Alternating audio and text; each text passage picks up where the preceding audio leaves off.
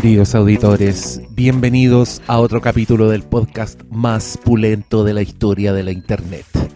Quería robarles unos minutitos al capítulo para recordarles que estamos haciendo otra Reflimcast, esta vez a beneficio de unos pobres diablos podcasteros desfinanciados.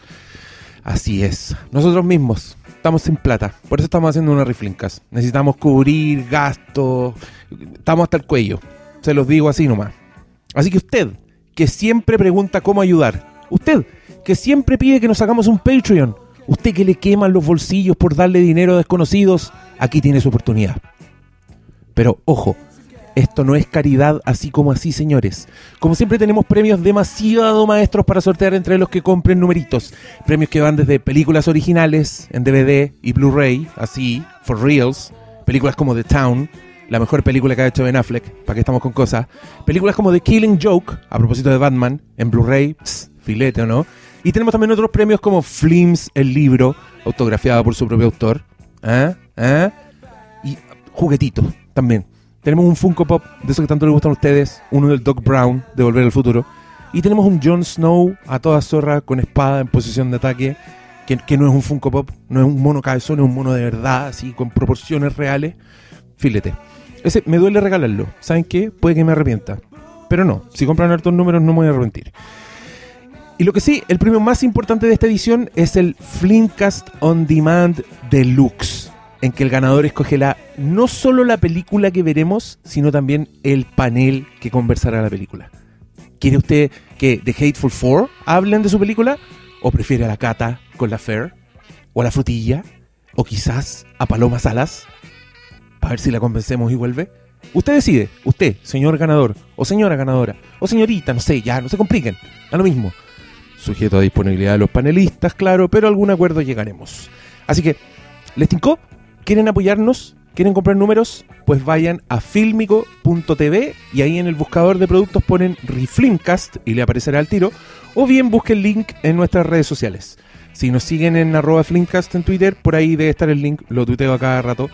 Y, o en el Facebook también, también va a estar por ahí bien visible. Así que muchas gracias por apoyarnos, se lo agradecemos de corazón.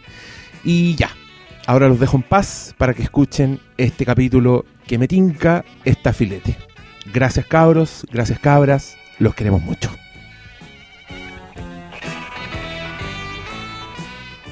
Bienvenidos al Flimcast de Stephen King.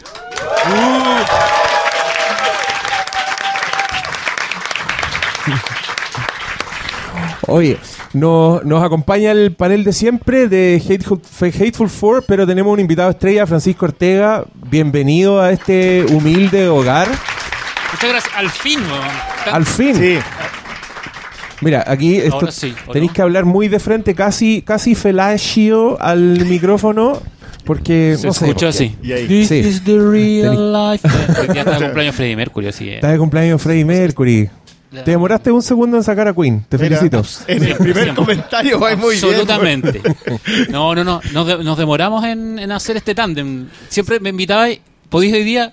Puta, Sí. me a última hora, weón. Pero bueno, pero hasta Sí. que final. Sí, pero que nos lo armamos es muy que distinto, esto se arma a última hora. El, Sí. el WhatsApp de este podcast es una weá ridícula. Eh, ya, y ahora saludo a los cabros. Oscar Salas, deje de restregarse los ojos. Salude, por Hola, hola, ¿qué tal? ¿Cómo están todos? Doctor Malo, ¿cómo estáis? Hola. Te- Muy triste, muy triste. ¿Por qué? No sé. Ay.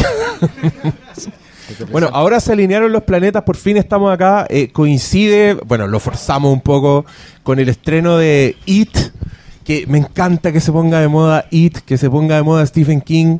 Me carga que los millennials salgan con que igual a Stranger Things, que porque ya eh, basta. es- esta novela es más vieja que muchos de los que están aquí, así que corten el huevo. This is the real thing.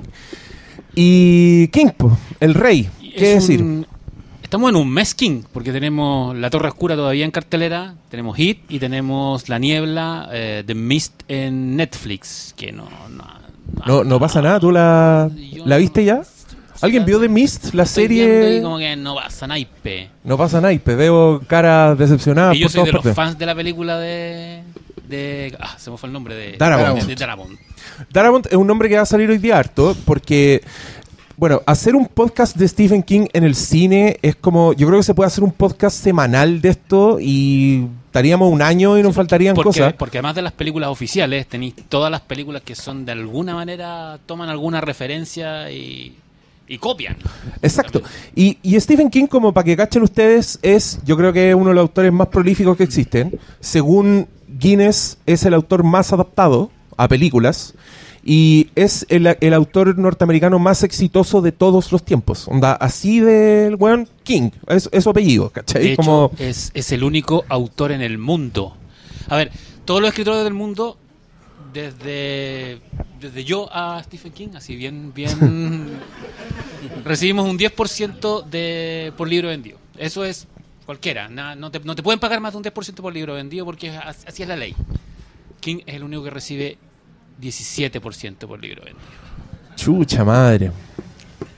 Y es una, yo, mira, yo en preparación para este podcast, que en realidad fue como googlear un rato, así, no, no, no se hagan grandes expectativas, eh, leí una entrevista que le hizo la Rolling Stone porque él es muy, eh, es muy para adentro, como que no es bueno para dar entrevistas, le carga ser celebridad, Pues le encanta escribir columnas. le gusta escribir columnas, le gusta opinar, le, siempre hace su lista de las películas favoritas y siempre son una mierda sus películas favoritas, tiene un gusto bien raro. Y, mm, De música sabe harto también.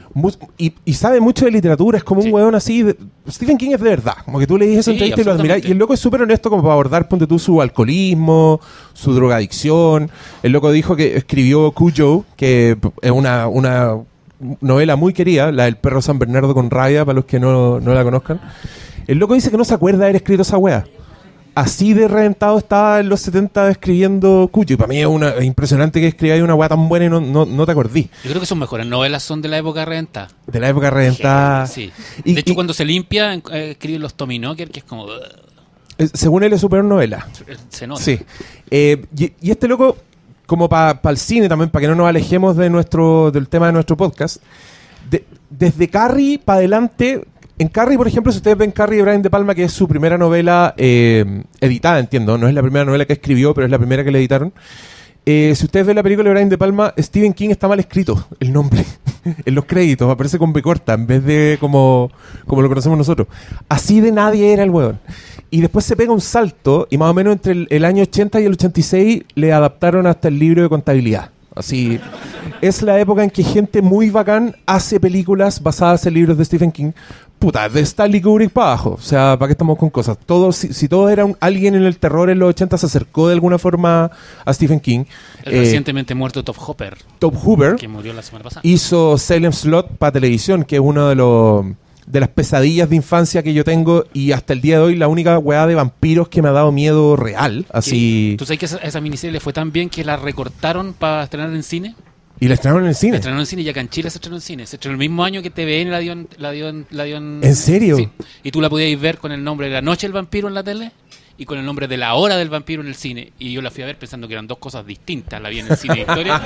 y era la misma historia, pero le cortaban... O sea, la, la versión del cine le, le- le- era 90 minutos y la otra eran 200.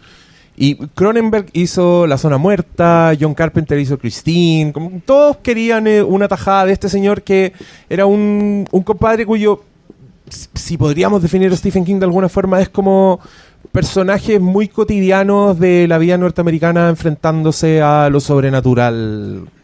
Y esa weá tan general aplica como para gran parte de su de su producción.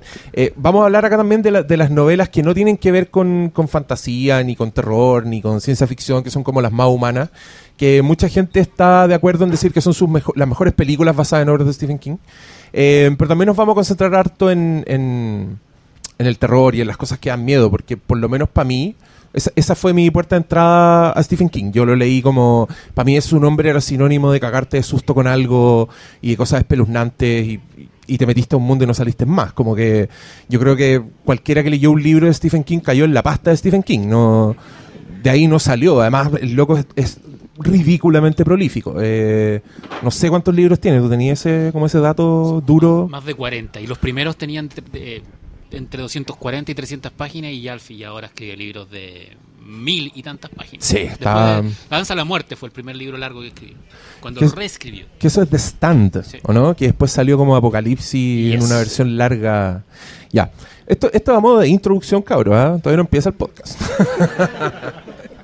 Eh, sí, porque le queremos dar las gracias a Greenhouse Coffee, que nos está recibiendo ahí, nos están escuchando este saludo porque están hasta las huevas con sus pedidos y no dan abasto. Pero muchas gracias por recibirnos y también a Miskatonic, que es la librería que está un poquito más allá, que si son fanáticos de Stephen King debieran mirar porque es una librería especializada en fantasía, terror y ciencia ficción y de unos libros que de verdad son joyas. Así y que el nombre lo dice todo. el nombre lo dice todo. Si, si usted identifica Miskatonic, es la librería para usted, ¿no? Y mm, ya, pues, partamos nomás. Démosle ahora de lleno. Eh, yo creo que tú nos contís un poco tu... Haz, haz la pasada general sobre Stephen King, cómo lo descubriste, qué es lo bueno, no sé, Bueno, ándate en la ola. Primero la Tierra estaba caliente. Luego venían los dinosaurios. No, no, a ver, yo descubrí a Stephen King a los 12 años. 12, 13 años, enfermo. Un amigo me, me dijo, te traje un libro para que me dio patiti. Eh, estuve como un mes en cama. Y me, me llevó un libro de regalo. No, me lo, de- me lo prestó y era Christine. Fue el primer libro de Stephen King que leí. Y después come- comencé a hacer la asociación. po. O sea, yo no tenía idea que, eh, que La Noche del Vampiro era, estaba basado en un, en un- en un libro de Stephen King, que además tiene muy mal título en, en español. Porque una de las gracias que tiene Salem Slot, cuando tú lees el libro, es que si tú no, no tienes idea de qué se trata, descubres que, que el misterio del pueblo, eh, que hay vampiros en la página 300. Entonces, la edición en español le pusieron La Hora al Vampiro y te mataron todo el, todo el misterio del libro. Es el gran spoiler. Yo creo que por eso yo tengo y tengo esas rabias en, en internet contra la generación spoiler porque estoy acostumbrado a, a que me spoileaban todo. po. O sea, nosotros, eh, yo soy de la generación que TVN daba, daba la, la sinopsis del Imperio Contraataca cuando se estrenó en cine con la escena de Yo soy tu padre. Entonces a partir de eso digo, bueno, si, lo que- si la película es buena da lo mismo el spoiler. Yo, yo soy del... Así que vamos a spoilear It. Sí, yo soy, de la, yo soy de la teoría que... que esa, es- esa, weá, esa, esa weá cagó cuando hubo una palabra. Sí. Para el spoiler. Ahí cagó todo. Ahí empezaron a llorar. Ahí, ahí la weá se contaminó. Pero antes, yo soy de la generación que te contaban las películas. Como, Eh, porque ah. no las podías ver. Entonces, oye, ¿de ¿qué se trata? Ah, y te contaban De veras, pues sí. Bueno, y, y sobre tu pregunta, yo, eh, mi, mi rollo personal con Stephen King tiene también, yo creo que tiene una cosa, una tenemos una historia parecida con Briones. Venimos del sur, de pueblos de mierda, donde es muy importante el boca a boca y donde te- te- la gente se destruye a base de copucha y donde hay gente hay gente bien mala en el sur, así sobre todo tirada como media fa- fachos pinochetistas, que uno puede decir que, que- que es la maldad. Y tienen, y no sé, pues, estudia- estudiamos la básica en Victoria que tiene harto de Stephen King. O bueno, no, por, por lo menos para mí. Sí. Ah, pues, buenas noches. La, las niebla, la niebla, los La- trenes. la niebla, los trenes eh, y el viaje, como que tú Sí, así viajes de grupos de cuatro amigos absolutamente. por las líneas del Por tren. la línea del tren. Entonces no es, no es tampoco tan ajeno. Yo es muy raro para mí descubrir a, a King en ese sentido. Yo debo ser acá el más neófito en cuanto a consumo literario de Stephen King. Pero sabes que yo ahí voy a, voy a, yo creo que nadie es neófito de King. Todos hemos visto alguna cuestión de Queen, de, de- de Queen, de King. King y Queen es lo mismo. Todos los caminos llevan a Queen. Eh, no, no. Stephen Queen. Porque, porque, porque, en ver- porque en verdad no es, no es. A ver, ya, si te gusta leerlo, es una experiencia leerlo. Pero también eh, King es un autor super audiovisual. Y tú, desde, desde que leí sus primeras novelas, desde que leí. Cuando leí. Eh, eh, Carrie, yo leí la, le- leí la novela después de haber visto la película, yo- como la mayoría. Eh, la mayoría de los chilenos. Y te das cuenta que, que el universo de King y el universo fílmico y literario es lo mismo, es como una gran amalgama. Yo creo que, que King va a terminar escribiendo una nueva saga tipo La Torre Oscura donde va a conectar sus películas con, la- con los libros. Y, y por eso por eso mismo no- no- pienso que no hay neófitos en King. Porque lo- Yo creo que no, puedes- no puedes hacerle el quite. No, le podía hacer el quite. Es tanta- o sea, Stranger Things es una... Vamos a entrar ahí al tiro. Es una. O sea, está bien. Pero es un robo descarado. Entonces, pues, tú, tú leí de repente en Twitter, oye, It es una copia de Stranger Things, dan ganas de matar a todos los millennials. Como que entiendo la columna de Oscar Contardo de, lo- de- de otra vez la tercera, porque. Recién ahí. No, pero lo estoy, lo, lo estoy poniendo. Pero por eso, te, te digo, todos hemos estado de alguna manera. Además que en, en televisión dieron. Cuando chicos dieron harta, King. Dieron, dieron It, dieron The Stand en el 13 de la tarde, dieron Maximum Overdrive. En el 13, un viernes en la noche. Que Yo la vi en el cine con el nombre de 8 días. de terror. Se- según yo, es la precuela de Cars. Y tú sabéis que hay una hay un, hay un remake de, de Maximum Over- Overdrive que toma el, el título del cuento original, Trucks, camiones, que es peor que el Maximum Oh, Overdrive. Esa cuestión es horrible. Que, entre paréntesis, es la única película que ha dirigido Stephen King. Sí. Porque este weón... Y ¿Por la- qué no? O sea... Y la dirigió en Kakuga Marciano, porque, como dicen por ahí, porque... Pero esa película la vi en el cine. Y me acuerdo el, el póster que salía salía dibujado Stephen King con una con una cuestión para marioneta tirando a los personajes. Ah, Eh, la de poética. De la, de la obra, de la mente maestra del terror, ahora haciéndose cargo de su propia historia. Ocho días de terror, con el camión con la cara al duende verde. Que debe tener una, una de las ideas más ¿Usted- ¿Han visto esa película? Maximum Overdrive. ¿Saben de qué se trata? Súper simple. Pasa, la cola de un cometa cubre la Tierra y le da vida a las máquinas. Y todas las máquinas se vuelven locas contra la humanidad, comandadas por un camión que, com- que- que termina eh, dominando a todos los camiones del mundo. Y tú decís, ¿cómo mierda me mata un camión? Bueno, los camiones se dedican a matar gente. Viene, Sí. El cuento viene en un libro que se llama El umbral de la noche, que se llama Camiones. Eso es. Transformers. Y Cars, weón. Oye, Sí, ¿por ¿por, qué- qué, por por qué qué sabes- sacaste Transformers? porque Yo creo que debe ser la ¿cuántas saga más deleznable del... del- del- El Briones siempre contamina los podcasts con... Sí. Yo soy fan de los Transformers de los monos animados y tengo mi figura y todo, pero esta es la única Transformer que dice yo no, no voy a ir a ver esta. Pero mira, hab- hablando de ¿Por qué- por qué- Maximum por qué- Overdrive... ¿Por qué tra- traemos Transformers? por- por- Sí, acostúmbrate, weón. si Sí, haces sí, eso soy siempre. bueno en eso. Lo, que yo digo es que si empezamos a hablar de Maximum Overdrive, hacemos resúmenes de sus películas, te das cuenta que es esta weá de llevar lo espeluznante a lo cotidiano. Sí. O sea, Stephen King es el weón que es capaz de hacerte un cuento sobre un- una lavadora asesina y te vaya a cagar de miedo. Porque el weón te va a contar que en verdad la lavadora está poseída por el espíritu del, del anterior dueño que mató una guagua en esa lavadora y ya empezáis como conche tu madre después de decir esta es la weá más estúpida que existe, pero el weón lo logra, ¿cachai? ¿Era Encuentro Loco en el set en que Sí, hacían esa exactamente, sí. ¿Qué está haciendo Stephen King en ese Sí, en momento? este momento. Sí. ¿Sabéis que otra película de Stephen King fue muy importante en este país? Porque llegó directo al video y todo el mundo se cagó de miedo con esa película, Cementerio Maldito.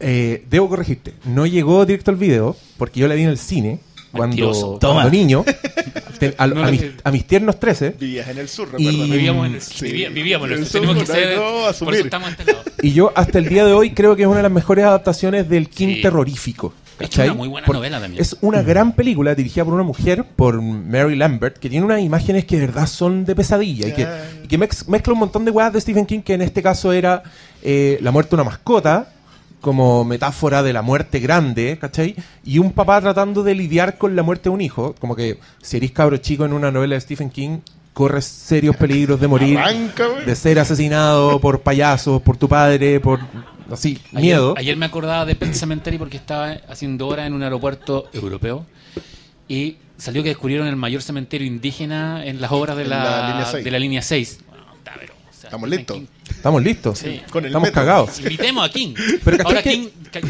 tú cachai que a King lo han invitado millones de veces a la Feria del Libro de Buenos Aires para traerlo a Chile, Argentina, y el bueno no sale. O sea, ya no se, él se mueve en el en el verano está en su casa en Maine, que es esa casa con gárgola y todas esas cosas, y durante el invierno se va a Florida. Eh, es- el Gabriel Rodríguez, que trabajó con Joe Hill, que debe estar cabreado que le digan el hijo de Stephen King. eh, le contaba que el, el- papá ya no, o sea, su viejo está escribe en Maine o en Florida y no sale y no va a ninguna parte porque está En, viejo. en esa entrevista que les decía, el buen cuenta detalles de su vida, porque como, como tú bien dijiste, el loco es un multimillonario, pero el buen no está ni ahí con lujos, no, no hace nada. Ponte tú, la excentricidad que hace es que le gustó mucho 28 días después, que acá se llamó Exterminio, el buen compró una función entera en un cine para que nadie lo molestara. Como ídolo. Y guitarras, compra guitarras eléctricas. y va a conciertos. Dice que gasta plata en autos, pero también está un poco rayado con los autos. Bueno, por, por tracks, por Christine también, que de hecho la novela y la película Christine se tratan justamente de un auto satánico que se, se regenera a sí mismo, se cura. Y película injustamente. Es una de mis favoritas también y, y de John Carpenter yo Sí, encuentro que es la raja. sí. Y si ustedes la ven hoy día es de esas películas mágicas que existían en los 70, 80, donde lo- los estudiantes de secundaria son interpretados por gente de 35 años, comportándose o vestidos como niños. Y, mm, Pero yo, yo creo que es una gran película y es una gran novela Sí. también. Eh, gran en novela esa novela te explican el mal de Christine, que en verdad este, eh, te posee el espíritu anterior de un weón que era un, un hijo de puta. Eh, y eso, esos elementos se repiten, como lo cotidiano, como el miedo. Rara vez el miedo de Stephen King va a ser una weá demasiado elaborada, espacial, ¿cachai? No, siempre va a estar en el patio de tu casa, siempre te va a dar miedo apagar la luz, salir al patio. Y, y tienen varios elementos que se repiten, como ponte tú los malos muy malos. Eso, el, el, lo- el gendarme de la milla verde, de Milagro Inesperado, ese es como el malo clásico de Stephen King desde los bullies del colegio. Si, cuando vayan a ver It desde el jueves se van a dar cuenta que los bullies de Stephen King, weón, no, so- no se andan con weas. Esos weones te tajean la guata, intentan violarte, son Bueno, como... en Cuenta conmigo, acuérdate del personaje Kiefer El personaje Kiefer Sutherland en- y, y Anne Wilkes de Misery también, que es como uno de sus malos más, más inolvidables. Que en la entrevista de Rolling Stone, el loco dice que para él eh, ese personaje Annie Wilkes es la cocaína. Juan dice, a mí la cocaína me hizo lo que Anne Wilkes le hace a este weón y no me soltaba, y yo era su obsesión. Está loco el weón. Igual es divertido. eh, eh, las columnas de King, las que escribe sobre todo en la Entertainment Weekly, cuando le da con una que odia. Odiaba a Stephanie Meyer de Crepúsculo y la hizo mierda, pero mierda. Yo nunca había escrito una, había leído una columna de un escritor contra un escritor. Bueno, sí, pero, pero con ese, bueno, con ese nivel de fama y con ese odio y contra las 50 sombras de Grey. Aunque se manda una frase muy buena sobre las películas de 50 sombras de Grey. Dice que su mujer le gustó la película, etcétera, etcétera, y él no, él no tiene moral para criticar que a, las, que a las mujeres les gusta 50 sombras de Grey cuando él alguna vez se calentó viendo Baywatch. Igual tiene un punto. Sí, hubo el buen punto. po. Corre, mujer, corre. Yes. En Yo cámara quiero, quiero preguntarle al rincón silencioso de la mesa que nos den impresiones. Es un problema del... Oscar Salas, bienvenido. ¿Qué tal? Eh, estaba... Bueno, vengo saliendo una función de la Torre Oscura y... Y justamente también me estaba acordando del, del sketch de Cuatro Locos en el set. Porque era la, era la imagen que yo tenía de Stephen King cuando entré a la universidad. Cuando entré a la universidad era joven, impresionable, entré a estudiar literatura. Y para mí Stephen King era lo que no había que leer. Sí, pues. Estaba muy, y, y era una pegada muy estúpida porque además, y muy ignorante. Porque eh, yo era fan de Lovecraft. Y de Poe y de todo el, del, ¿cachai? Del, del origen de la novela de, de horror. Y entonces para mí King venía a pervertir todo, ¿cachai? Venía a echarlo a todo a perder. Ta- eh, yo era muy ignorante porque efectivamente King toma un legado que viene desde Poe, pasando por los que yo no conocía en ese momento, o en realidad sí los conocía, por lo tanto era más ignorante. Porque el eslabón entre lo que es Poe y, y la literatura americana, horror clásico, y King es gente como Shirley Jackson y Richard Matheson, que era mi autor favorito y yo no sabía que era el mentor de King, al fin y al cabo. Porque al final, como en la vida, todas las cosas se van armando y, y- y las piezas van encajando lentamente.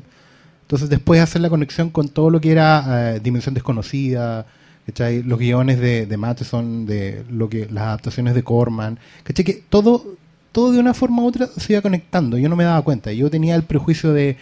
Me acuerdo que el, el sketch era muy chistoso porque era como, ¿qué está haciendo Stephen King en este momento? Y agarraba un teléfono y era como, y aquí viene, ¡el teléfono asesino! Y que como Que era 15 Wayne años Knight, después... era Stephen King. Claro, y que después, como 15 años después, salió una novela del teléfono asesino.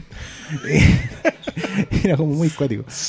Entonces, claro, yo me negaba, me negaba. Hasta que caí en Salem Slot. eh, por un tiempo que estaba con, con- estudiando movimientos milenaristas medievales. Y, y la conexión era como. Que cualquiera de este. Claro. Y era porque Salem Slot en realidad es la abreviación de Jerusalem Slot. Entonces era un pueblo fundado por, gente muy religiosa. Y empezáis a, a escarbar y en realidad vais descubriendo las otras capas. po. Y termináis llegando cosas como La Bruja, como The Witch. Cuando nosotros alabábamos tanto La Bruja el año pasado, porque decíamos, ¿cachai? Que aquí es la historia, es una historia de terror súper seminal, un cuento folclórico de Nueva Inglaterra. Es la base de la fundación de, bueno, de Estados Unidos en particular, pero de la colonización europea en América en general. O sea, a nosotros nos tocaron los cristianos católicos, al norte les tocaron los protestantes, pero ¿cachai? Que en esa en ese choque entre lo religioso, lo espiritual y lo folclórico y la naturaleza, está la base de toda la cultura. Y todos esos miedos se, se empiezan a construir capa sobre capa, como si fueran cementerio arriba de otro cementerio y una línea de metro arriba de otro cementerio, ¿cachai? Entonces estoy como muy, muy, eh, muy arqueológicamente tocado últimamente por Stephen King. Y me gusta mucho, independiente del resultado, por ejemplo, la película Torre Oscura, empezar a hacer conexiones en este universo King, ¿cachai? Porque hay referencias al resplandor, hay referencias a It, y, y todo está conectado, todo es parte de lo mismo, y al final lo que, lo que encuentro emocionante es que descubrir que después de tanto tiempo, eh, King siempre ha estado escribiendo como la gran novela americana, hasta continúa la escritura de la gran novela americana. ¿Cachai? Cosas que iniciaron otros grandes autores de literatura seria. Y este loco lo que hizo fue agarrar eh, el, testigo, el testimonio, digamos, en 1958, que justo cuando explota la generación del, baby boom y, y- todos esos niños que nacieron después de la guerra mundial se empezaron a crecer. Llegaron a los 12 años, que es la, la- edad en que se descubre King. Entonces, de ahí tú te das cuenta que es una es la, la gran historia de, de esa civilización, de toda esa generación. Y ahora que está sobrepasada por otras generaciones, que es una cosa que lo que pasa en la película de It, que le pegan una actualizada para conectarlo con, con la gente que hoy en día estamos descubriendo todas estas conexiones cuáticas.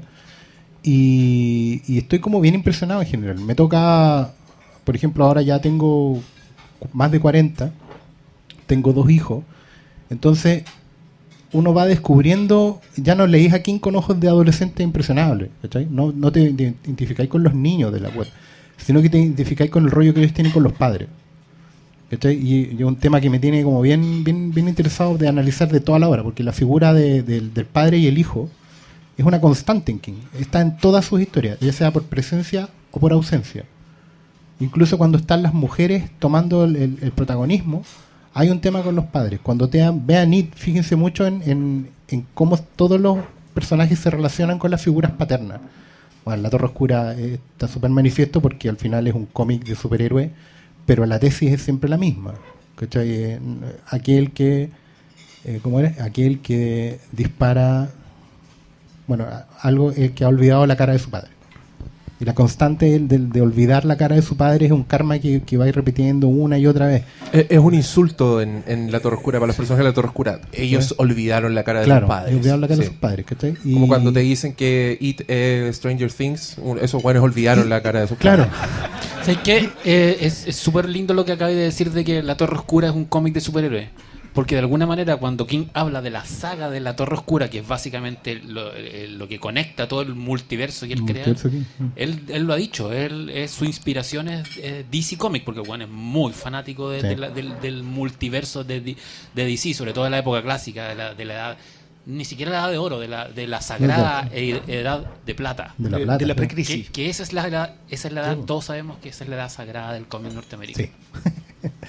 Pero es verdad, y, También 86, y es cuático no- porque no nosotros en, podcast siempre hemos alabado, por ejemplo, a Spielberg que, como el gran cineasta americano, ¿cachai? Y es cuático porque el paralelo, y al final tocan los mismos temas y están escribiendo las mismas historias, es King en, Sí, en- las historias. Y ¿cachai? por la misma época, además. Claro, y ahora que estamos como terminando, terminando los ciclos, porque independiente, no estoy diciendo que sus carreras estén acabadas ni nada por el estilo, pero claramente el ciclo se está cerrando, hay cosas que están terminando, ¿cachai? Eh, Spielberg está revisando los temas que le van quedando. Es raro que la- Spielberg nunca haya adaptado un... Es, es cuático, es No, como que yo no se han querido que no, encontrar, sí. es como que si se topan va a quiso terminar la hacer- historia. ¿cachai? Quiso, ser el hacer, fin del eh, quiso adaptar el talismán, que yo creo que es la gran novela, bueno, de, de- de- de mis novelas de King, de las novelas que tocan lo fantástico, el, fanta, el fantasy, como le dicen ahora. Eh, el talismán para mí es mejor que La Torre Oscura. Y creo que es la novela que, que, que, que Spielbergiana de... Que debería haber tomado, de- claro. Pero sí, de es como cuático, uno- como que no se han querido cruzar, es como si fueran el mismo. ¿Cachai? Yo, yo lo he. eh, perdona, Marito, necesito entrar en esto. Sabes que yo creo que es muy buena la comparación con Spielberg por dos detalles. Eh, yo que vengo llegando tarde a Stephen King, eh, independiente de lo que dices tú, que uno nunca es ajeno, pero, pero igual creo que llega, uno llega, yo llegué tarde por lo menos a revisarlo. Pero sí hay algo que me, que me queda claro y que sí entiendo en el paralelo con Spielberg, y es que ellos tienen un tema. King abarca un montón de temas, pero a través del horror busca analizar una generación completa. Absolutamente, sí. Y en esa búsqueda del análisis. Y una la cultura completa. Y claro, termina de analizar la generación, digamos, a- analiza esa generación y, la, y pasa y empieza a analizar la cultura de cómo se gestó esa generación. Y es algo que a mí me, me pegó súper fuerte porque en, en el proceso de hacer tareas, digamos, terminé anoche viendo Stand By Me, que el paralelo con, con It es tremendo. Pero más que el paralelo, el tema que, que está tratando es casi el mismo, solo que It lo carga al horror completamente. Yo creo que hay mucho de horror en eh, Stand By Me, podrías perfectamente haberlo tomado desde otro punto de vista, más, a oscurecerla más y probablemente salía de ahí. Pero, pero lo- a lo que quiero ir es que como Spielberg trata este tema de la ausencia del padre, y que la trató por, qué sé yo, 30 años, 20 años, 25 años tranquilamente, Su terapia. eh, Exacto. King no se decidió por un solo tema, sino que siguió buscando esa generación. La ausencia de las madres, lo conversábamos hoy de la mañana con, eh, eh, con Oscar, de que no, la, no están. O sea, en It, la madre que aparece eh, es parte de. En Stand By Me no están las mamás, simplemente. Entonces empiezas a notar. Yo ignoro Están solo los insultos que los Es niños es que los niños intercambian se entre ellos. claro. sí. Y, la y más madre encima está en- recorre. en Carrie está, está la madre. Y, y la madre, y también como un personaje que no es. Mm, bueno, sí. y, y yo creo que. Pero el talismán es una novela sobre la madre, fíjate. Mira, Tiene que ver, de hecho, de hecho es salvar a la madre. Es el tema de ya, pero mi, mi, mi pie hacia el otro lado es justamente de que creo que es necesario que esta generación creadora, la generación que, que, engendró a un Roger Everts haciendo The Witch y que coloca al, al director de It hoy día haciéndolo, que es una generación que está madurando la primera mirada. Obviamente nosotros tuvimos la primera mirada con el, con el cine de terror de los 80. Esa fue la primera mirada, pero esta segunda mirada, la, la mirada más madura, porque yo no, no quiero entrar, eh, sé que tenemos, vamos a hacer solamente impresiones generales de IT, pero tomarla desde un pie más atrás, creo que es- tenemos la suerte de estar en el momento en que la revisión es madura y no es nostálgica. Porque esa no tiene profundidad alguna. Yo creo que eso estamos bastante de acuerdo, digamos. Que eso es Stranger Things, pues finalmente. Exactamente. Una revisión nostálgica y se queda ahí. Perdón por lo. Le, le- le- quítame el pie malito, por favor. Eh, yo estoy triste. Confiaba en el King, lo tiene todo. Doctor Triste. Y día jugó mal. no, no, eh, eh, no, eh, yo estoy cercano a King y lamento mucho no haberlo leído, porque yo soy consumí muchas películas, hasta las más basuras. No sé si vieron Langoliers, que Sí, es como la historia del avión, que es muy, muy mala. muy mala. Entonces yo me dediqué a ver mucho King en audiovisual, pero en serie y películas, pero no nunca fui cercano a las, a las novelas. Como que con suerte ahora me puse a leer eh, It y la estoy gozando mucho, pero pero lamento no haberlo pescado antes, porque Igual me quedaba con las... Igual siempre- em- empezaste por su mejor novela, no deja de ser. sí, bueno, hay que partir por lo bueno. Sí. Vaya, Entonces, vaya a caer en la pasta, malito. Yo ya estoy en la pasta, leo DC Comics, así que no. Eh, pero el punto es que, claro, pues hay. Uno al ver tantas películas siempre se para como ya. Tenemos el King del drama, de no sé, pues, eh, como le pusieron acá, sí, como le puse acá. Milagros. Milagro inesperado. Y Sueños de eh, fuga. Sueños de fuga. Película de- clásica del cable, uno, uno ve Y un, no la un domingo en la mañana eh, Sueños de fuga y te quedáis pegado. Y, y como es larga, pero estáis toda la mañana mirando la película. Pero yo tampoco recuerdo cuál fue lo primero que vi, porque de chico recuerdo haber visto eh, The Stand en Canal 13, que la dieron como en cuatro domingos. sí. Entonces, eh, siempre mi cercanía fue como ya más grande cuando me puse a ver El Resplandor, eh, como el filete de Stephen King, que, bueno, y Stand By Me, que uno la ve, pero al principio no dice, oye, y es de Stephen King, y no cacháis nunca que es de Stephen King.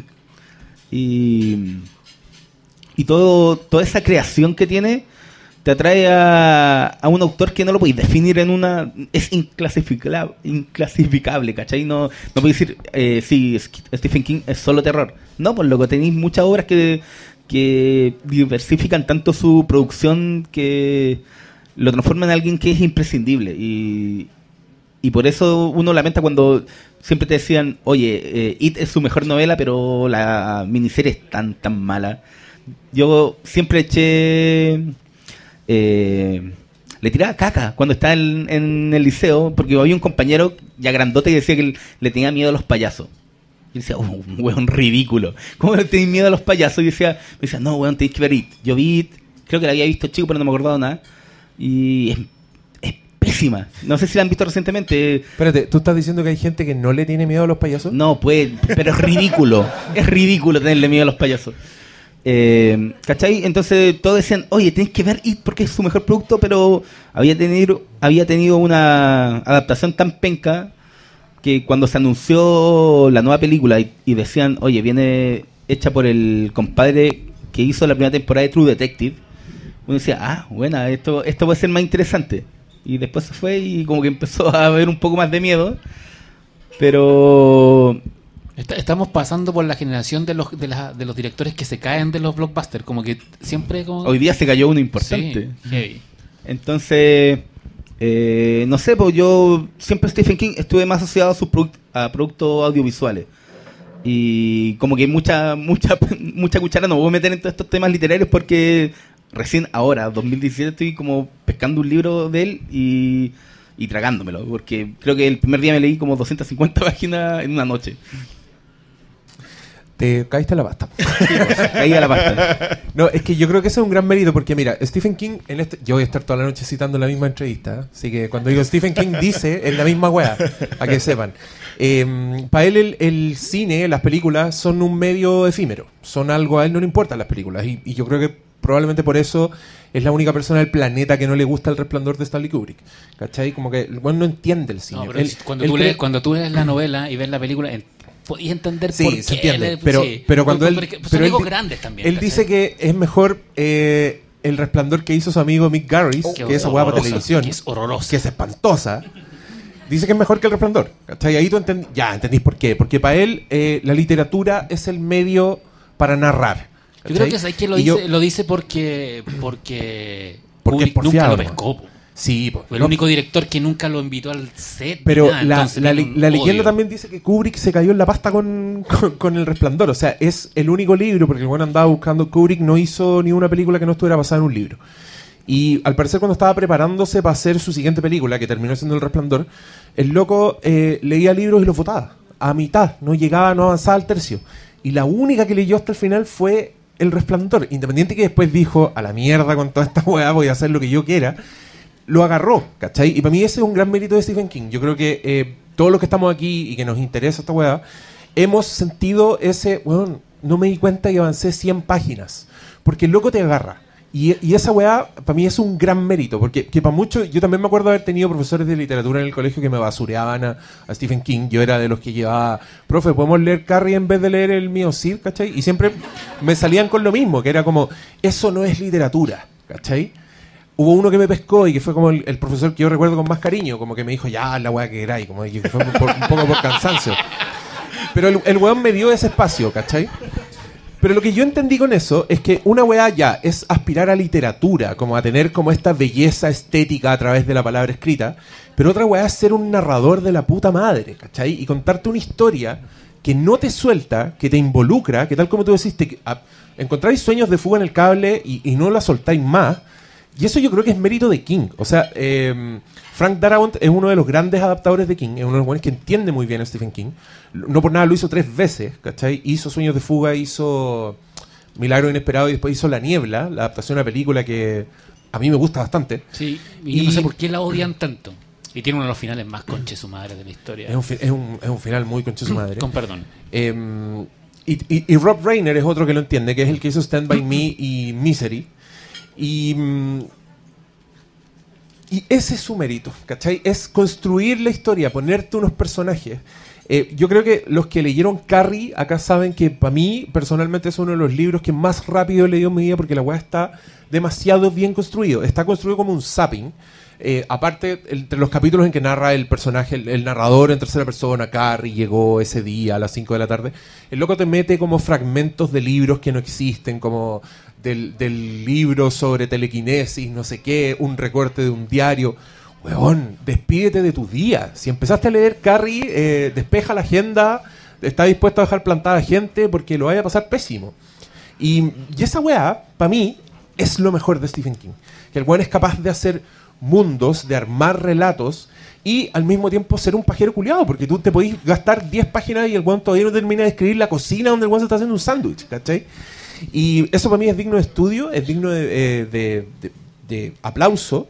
Y yo voy a decir que eh, para mí una de las novelas que más gocé y que es la única que me he repetido de Stephen King más de dos veces es Salem's Lot. Es la, la- la historia de vampiros, que, donde él dijo como básicamente que quería hacer qué pasa si Drácula llegara a un pueblo de Estados Unidos que yo conozco. ¿cachai?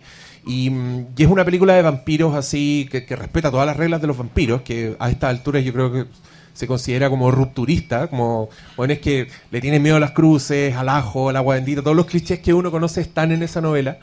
Y la, y la weá es muy exitosa en su construcción. Y esa novela tiene una una de las escenas de terror escritas más perfectas que yo he leído en la vida, que es cuando uno de los personajes, ¿te acordás que hay, hay un vago del pueblo que, que como el profesor como que lo deja durmiendo en la, en la, en la pieza de arriba? ¿Ya? Y él se queda abajo, el viejo, mientras está leyendo, y de repente empieza a sentir que alguien entra a la pieza. Y todo es narrado desde lo que siente este personaje que está abajo. Hay unos pasos, son pasos pesados. El, el viejo sube la escalera y se pone a escuchar. Y, escu- y de repente, el- bueno, la traducción en español dice y, y- y- escucha algo parecido a una succión. Con- heavy. Pero A una succión de sangre. y, para llegar a eso, te- son siete páginas y está tan bien construido el- la atmósfera de, de lo que, de, de lo que le pasa a estos personajes que se enfrentan a la llegada de, una buena inesperada. Pues una de las gracias que tiene Silent Slot es que, ¿cómo, cómo pones un vampiro? Un vampiro clásico, un vampiro europeo que viaja con tierra, que viene. Que, tiene Que duerme en ataúd. que duerme en ataúd, en medio de una cultura donde los vampiros son aparecen en las cajas de cereales, ah, tienen versiones en los, en los picapiedras, ¿cachai? Es como hay una hora el otro día el Daniel Villalobos subió en, en- en- ¿cómo se llama? En, en Facebook el póster de una adaptación de Drácula que se hizo en Chile en los 70 con Alejandro Cohen y el, el, el- el logo era eh, la fuerza del vampiro está en el hecho en que nadie cree en él. Y creo que eso está en, en, en Silent Slot. La fuerza del vampiro está en el hecho de que el vampiro es, Estoy una- es un, es un personaje caricatura. en- Lo que pasa es que el gran mérito de King es que agarró un legado que, que venía en, en- en autores americanos que los voy a volver a nombrar porque son para mí son fundamentales, Shirley Jackson y, y Richard Matheson, que se que atrevieron los- a contar Que son los creadores del American Gothic, finalmente. más totalmente, que Lovecraft. totalmente. Lovecraft Y el American Gothic y por extensión, digamos, todo lo que ha depurado King tiene que ver con, con agarrar. A ver, antes el terror venía de afuera, de lo desconocido, de lo que de lo que tú eh, no podías explicar, que es lo que describe también Lovecraft y, y la angustia de Poe y todo eso. Y estos locos lo que hicieron que eh, sabiendo cuando cuando ya no hay nada desconocido, cuando la, la ciencia, digamos, el siglo XX eh, dio todas las respuestas, ¿cachai? es lo que el, miedo que, que ellos cultivaron y, y King por antonomasia y un poco Joe Hill lo está tomando también y es una cuestión que me- me- me- también me pone muy contento. De hecho cuando vean It los que hayan leído Logan Key piensen mucho en Logan Key y los que vean It y no hayan leído Logan Key el cómic leanlo Sobre todo ahora que, por lo menos los, uni- los universos audiovisuales se, se están juntando. se están de hecho juntando. Muchetti va a ser el piloto de Logan Key y, y la mitad del casting de It ya está en Logan Key bueno Y nuestro amigo Gabriel Rodríguez se va a forrar. inmerecido lo tiene Bien por él. Pero el punto es que cuando ya tienes todas las respuestas, cuando la ciencia te da todas las respuestas, cuando, oye, los fantasmas no existen, loco. Son esto, esto y esto. El miedo viene de la duda. ¿Cachai? De la duda que permanece siempre en ti. Oye, pero ¿y si? ¿Y, y si, y si no es? ¿Cachai? Eh, que al final es una discusión que está muy en boga hoy en día también en redes sociales. O sea, todo el mundo pone en duda todo. ¿Cachai? Es como fundamentos. Todos te piden, te piden demostrar algo que no es indemostrable, ¿cachai? Porque la fe está en crisis. digamos. La fe era la respuesta a la duda permanente. Hoy en día que no hay fe, la duda campea, ¿cachai? Y, el temor viene de la duda. Y eso lo encuentro fantástico porque al final nada, eh, todo terror es posible porque siempre está al margen de duda. Y lo que ustedes describían también de- del, del pueblo, del pueblo del, del sur, o en este caso Nueva Inglaterra, que, que es como toda esta parte de Estados Unidos, que es la costa, que es donde llegaron todos, pero no se quedaron.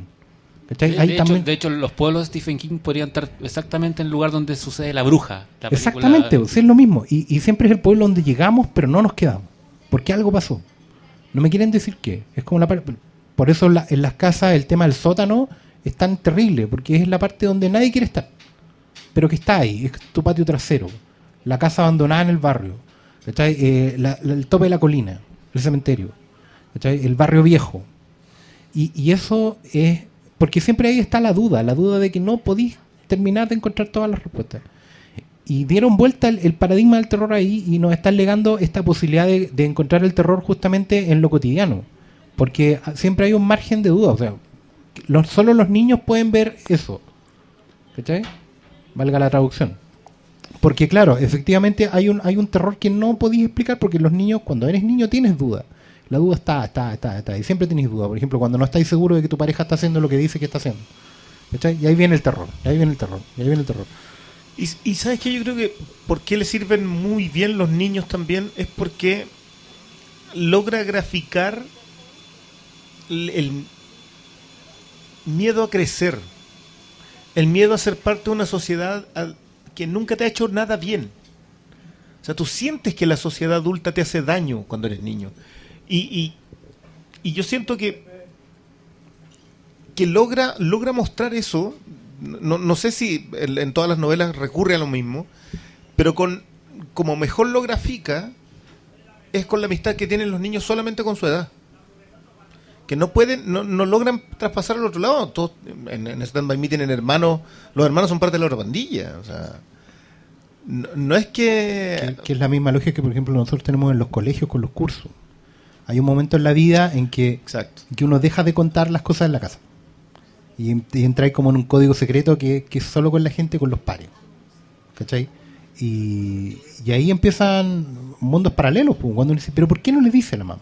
Y, todos los peores temas de terror hoy en día están en eso. ¿Cachai? Como que, oye, están abusando de ella. Pero ¿por qué no contó? ¿Por qué no lo dijo? ¿Cachai? Porque hay un código que, que- se va estableciendo, que te cubre como un manto y, que, y del cual no puedes salir porque efectivamente no puedes, pero también no debes. Porque hay, hay un terror que tenés que terminar enfrentando de alguna manera. ¿cachai? Y es, una, es un problema que te plantea crecer y que tenéis que resolverlo. Y con el sacrificio que ello implica, que a veces es la muerte en las novelas, porque no todos llegan al final, y también con las mutilaciones eh, físicas y, espirituales que les quedan a todos. Por eso también probablemente nos gusta tanto IT, porque habla de haber resuelto ese problema y cómo efectivamente nunca lo resolviste. Y yo quiero cerrar esto con, con, por lo menos con la experiencia mía de, hace muy poco leí El Doctor Sueño, que es una suerte de continuación del Resplandor, y volví a leer El Resplandor.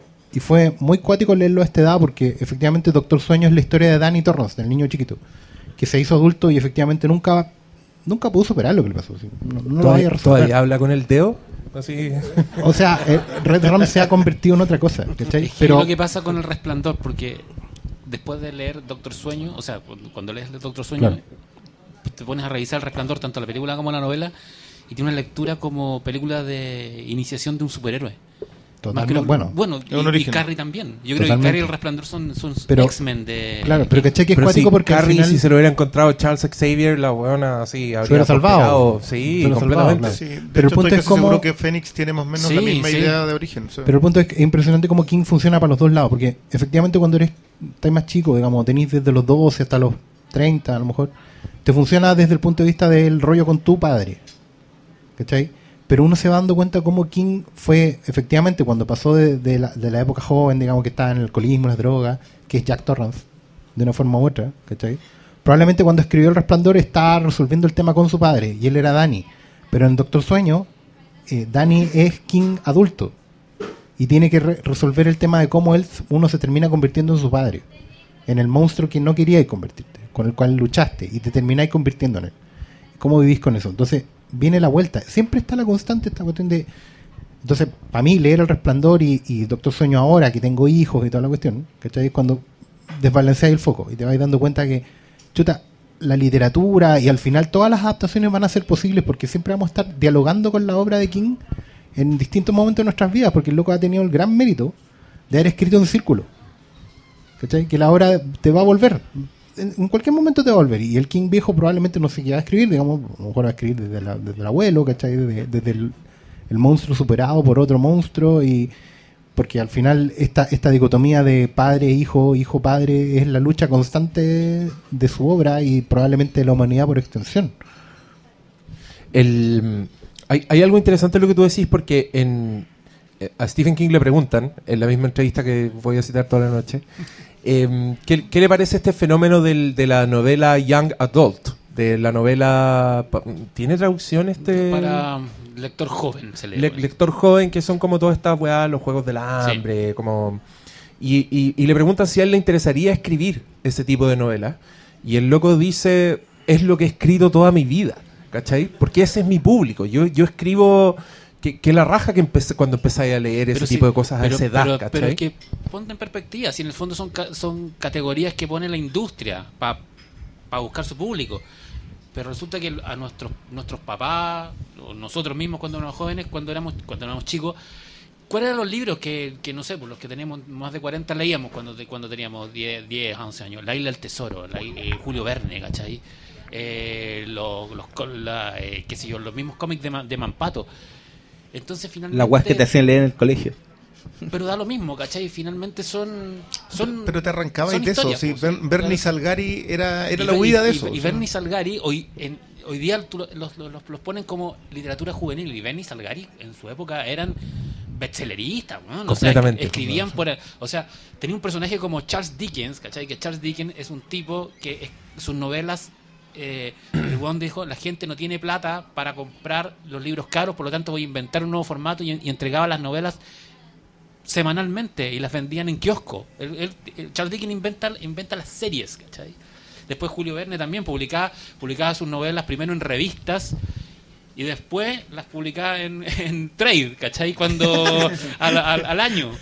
Entonces son tipos que finalmente que hoy día son, son alta literatura y, hay tesis al respecto, pero en su época también eran como cultura pop y cultura trash. Y en ese sentido, creo que un- un- uno de los grandes méritos de King, porque un, mérito súper contemporáneo hasta ahora, es cómo se dio vuelta a la academia.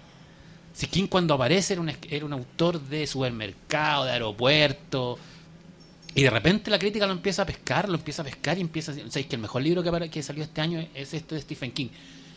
Y, hay una parte de la academia que horrorizada. Después no, sabéis que el libro es bueno y después le terminan dando el, el premio Penn, el Faulkner. Incluso hay, un, hay como una, hay todo un movimiento para, para darle el Nobel a King de literatura. No creo que se lo den, pero no deja de ser heavy. Y no es un y no es un, mono- un movimiento norteamericano un movimiento incluso tiene tiene un par de autores argentinos españoles ingleses que dicen que se lo merece porque ha hecho una carrera similar a la que hizo Dickens en la O sea, época Victor Claro que es cuático porque eventualmente King está tocando temas desde su perspectiva, la generación que a él le tocó, que no son tan distintos los de Faulkner o los de Hemingway. no para nada. Es, un, es un retrato de una Norteamérica no, oscura claro. una, una Norteamérica súper es lo bueno se- y se nota su- en, en su ob- en su obsesivo troleo contra Trump ¿cachai? que en Claro, el fondo ahí está Puta que es hermoso cuando Stephen King le contesta a Trump en Twitter. Como que- como Stephen King versus Pennywise. Pero, ¿Sabes Es qué? Yo, yo, yo, yo me acordaba un poco de lo de Lynch con, con la secuencia inicial de Blue Velvet. Que yo creo que si hay algo que King está de, que, que- que desmenuza, es justamente esa generación. Porque que supuestamente fue la mejor, la mejor generación norteamericana, que es lo que hace lo que hace mm, Lynch al abrir en Blue Velvet mostrándote todo lo hermoso Sí. que era el sueño americano o, lo- o esta idea vendida del sueño americano que la, la el pasto bien cortado, la, la cerca pintada blanca, etcétera, y después se va acercando hasta llegar a la oreja, sí que es maravilloso porque es súper- sumamente macabro. Eh, y siento que King es exactamente lo mismo, porque los niños que son hijos de esa generación, de la mejor generación, ya vienen con un daño. Y, los va, y te va mostrando los dañados que fueron quedando, y, y obviamente, y al parecer tiene mucho que ver con cómo él tuvo la- esa visión al criarse. Ahora, ¿qué me pasa a mí con, con- con respecto a esta, a esta vuelco de la, de la academia, del, del mal literato? Yo de verdad creo que el arte en general necesita tiempo para asentarse sí y para ser percibido, porque al fin y al cabo la definición de arte está en las personas que la consumen. Bueno, el, el ejemplo del cómic yo creo que es el más... Eh, y mi- mira, sí, Y el sí, rock. mira, sí, vamos, vamos a, la- a lo primigenio. eh, la Yoconda es una sesión de fotos cuica. Mm. Sí, eso es la pintura clásica. El primer Pero Instagram. El, pri- claro, y, y era. No, era cuando contrataba al fotógrafo para hacerte la, la- de la boda. Ya, listo, te pinto. Y Da Vinci un teléfono. idea. Claro, claro. Pero llega, cambia, viene la perspectiva, empieza el aprecio, y que es algo que King ha tenido en vida. el aprecio a su literatura ha sido gradual, porque estoy, firm- estoy firmado que en los 80. Fíjate en las adaptaciones de los 80. No, no definiría como corneta las adaptaciones de lo- todas las adaptaciones de los 80 porque creo que había gente con muchos recursos. El caso de Carpenter no es menor. Pero igual no son la mejor versión que podías llegar a tener de King. Los que los que sí lo consiguieron, bueno, ¿de qué año es Stand by Me? 87, 86, 88. Ya. Pero igual es una película de No, bajo ni presupuesto. uno me dio el mismo año, ya. Igual tiene menos presupuesto que los Goonies, ponte tú, Cla- ya. que es un, es que un están- King apócrifo. que están- sí. Bueno, es como la niebla de King con, o sea, con, con la de niebla de Carpenter, no que, que la- una se llama Fog y la otra Miss, pero nunca nosotros entendimos el pal- era la niebla, ¿no? Sí.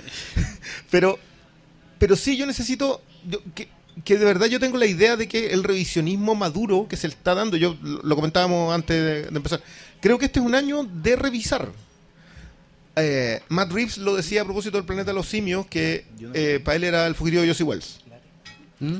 Y, y te juro que yo no lo vi Y nadie lo vio. hasta, hasta que lo dijo él. Nadie lo vio. Todas las, las críticas de, del planeta sí me han tirando. No, para todos lados, hasta que él dijo, no, esa fue muy importante. Y fue así como, claro, el tipo que se enseguece por la venganza. Y, ah, claro que es él. Ese tipo de revisionismo yo creo que es fundamental con un creador como King. Creo que es necesario que lo tomen quienes se criaron leyéndolo y viéndolo Eso está pasando. ¿Y qué es lo que está pasando hoy día? Entonces, creo que es primera vez que deberíamos ya empezar a decir que bienvenidos los remakes y las nuevas versiones. Porque puede que superemos bastante otras. ¿Qué, Yo qué no, qué- qué estáis tratando de decir con eso? no sería malo una Salem Slot nueva. Pero no, ¿viste, por favor. ¿viste Carrie? Sí. Pero, ¿Viste ah, Carrie? No, no, pero. Ah, pero ahí pero, remake, pero es que, pues, por ejemplo, ahí hay un tema para mí, un tema No transversal. wea, Carrie. El bullying Yo- yo en los temas que de King es súper importante. Y el bullying en la Carrie nueva no, es- no, no puede existir. Lo que dice el Diego, debería haber sido Precious. Esa Cuando- es Carrie. Pero cuando salió ese tráiler me acuerdo que Diego dijo, me estáis weyando. Carrie es esa mina. ¿Cachai? Porque en la novela tú contabas que era Es tota- que, claro, totalmente tiene, distinto. Tiene que ver Muy porque distinto, es, que, porque es tiene- que esa novela, claro, esa novela de alguna forma la descripción de Carrie te hace hace que hasta el lector sienta repulsión por Carrie, Mm. ¿cachai? Y aparece Chloe Grace Moretz con su pelo dorado, entonces tú no entendís por qué, por qué Te el ponen, a, te la ponen quiere. a la bella durmiente de Carrie. Lo que pasa es que igual, igual siempre vamos a tener el riesgo con King de, de que no Yo se entienda al fondo.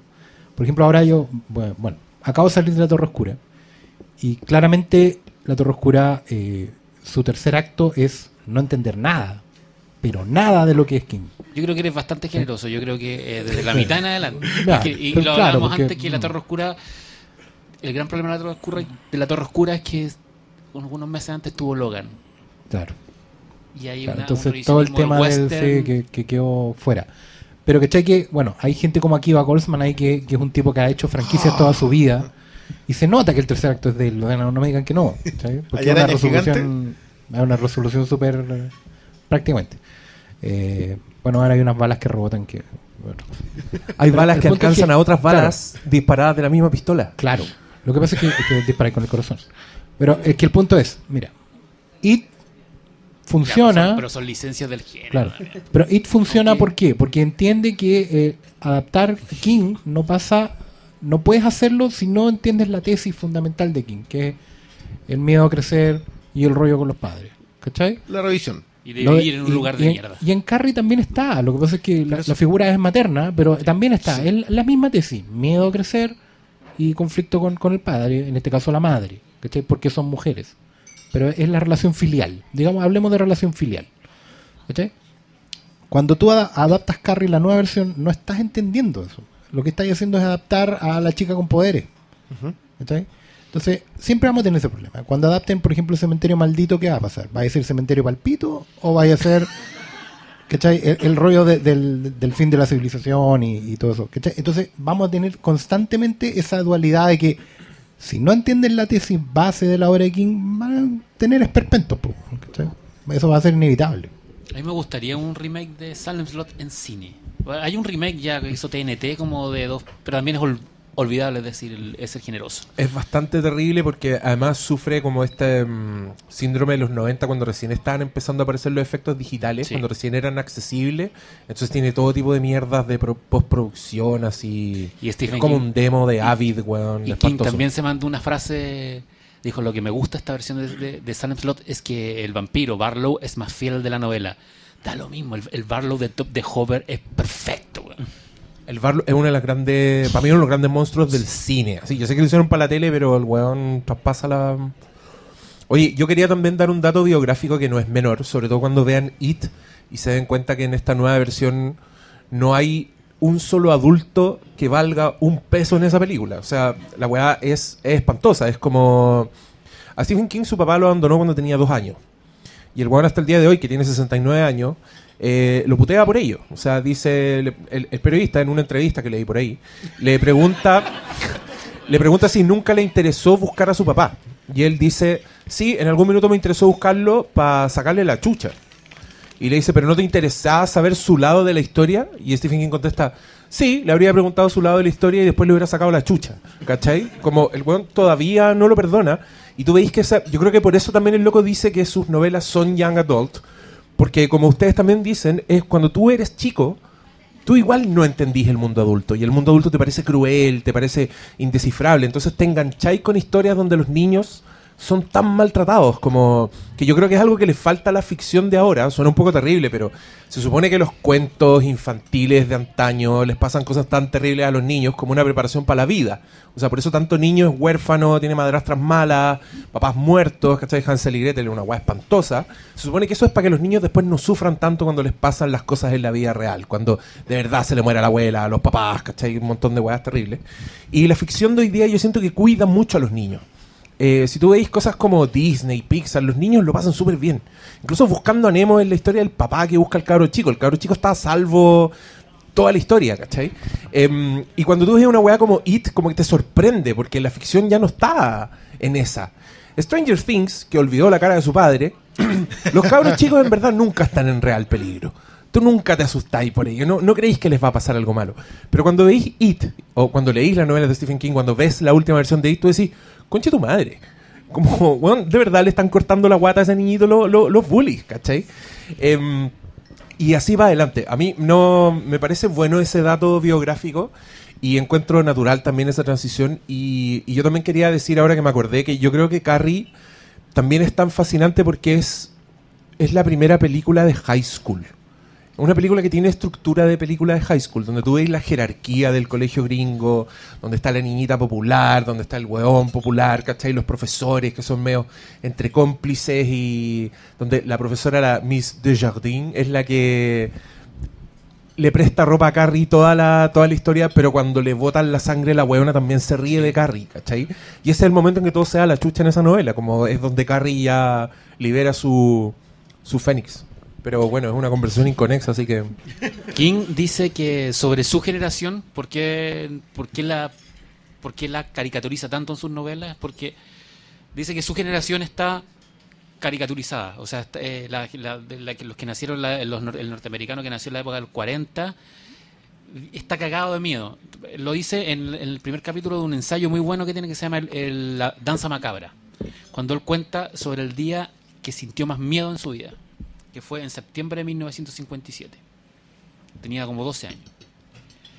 Él venía de una de la generación que había ganado la Segunda Guerra Mundial, ¿cachai? Supuestamente, porque todos sabemos que la ganado los rusos. Pero bueno, o sea, nosotros ganamos la guerra, tiramos la bomba atómica. Pero ¿qué pasa en septiembre de 1957? Los rusos lanzan el Sputnik. Y él se recuerda en el pueblo chico donde vivía que todos los vecinos los- saliendo a la calle mirando al cielo porque había algo que estaba dando vuelta alrededor de la Tierra y que supuestamente tenía un ojo que los iba a mirar y que los, iba a espiar. Dice que nunca sintió más miedo que ese día. Pero no que él tuviera miedo, sino el miedo que le contagiaron, le contagió su mamá, que le contagiaron los vecinos, los papás de sus amigos. Y él sostiene que a partir de lo que ocurre el 57 con el lanzamiento del Sputnik, donde los, los victoriosos, los gringos, estaban, per- perdieron la guerra, la primera batalla de la Guerra Fría, esa generación quedó cagada de miedo ante lo que les podía pasar. Sabes que ese dato es súper bueno porque también grafica otra constante en King, Eh, lo, voy a, lo voy a contar así. Hoy día en la tienda, ustedes saben que tenemos una tienda de películas, la pueden pasar a ver cuando gusten. Ustedes saben cómo se llama. Eh, su tienda podría estar aquí. El, eh, pasó una- unos clientes habituales y, y me preguntaban qué tal, y, ¿cachai? si valía la pena, porque hace mucho tiempo no era una buena película de terror. Y la señora era muy fan del terror gótico, entonces para ella cosas nuevas como la autopsia Jane Doe o, eh, no, o incluso It Follows no le entran, ¿cachai? No, no se convence. Prefiere un terror, un horror gráfico clásico, ¿cachai?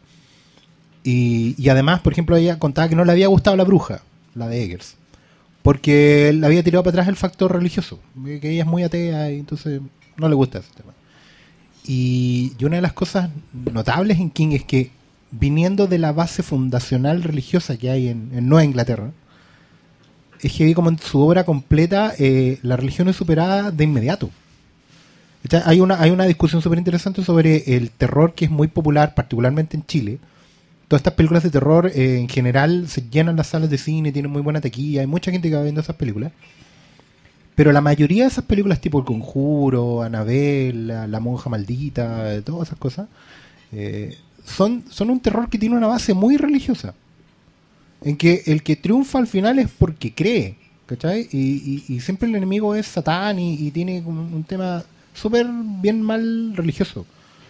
En cambio en King, y eso por, por favor eh, valórenlo y cuando les toque, ya, cuando les toque defender it de la gente, de la otra gente, Se viene. ¿ah? saquen al tiro la lanza de, fíjense que acá eh, es la humanidad la que enfrenta sus miedos y es la humanidad la que triunfa por, por su valor intrínseco, ¿cachai? De humanidad. que, además de la humanidad, No hay ningún Deus ex máquina viniendo a salvar a nadie. el dios, digamos, o la, o la figura religiosa en la, en, la, en la novelística de King es la cultura pop.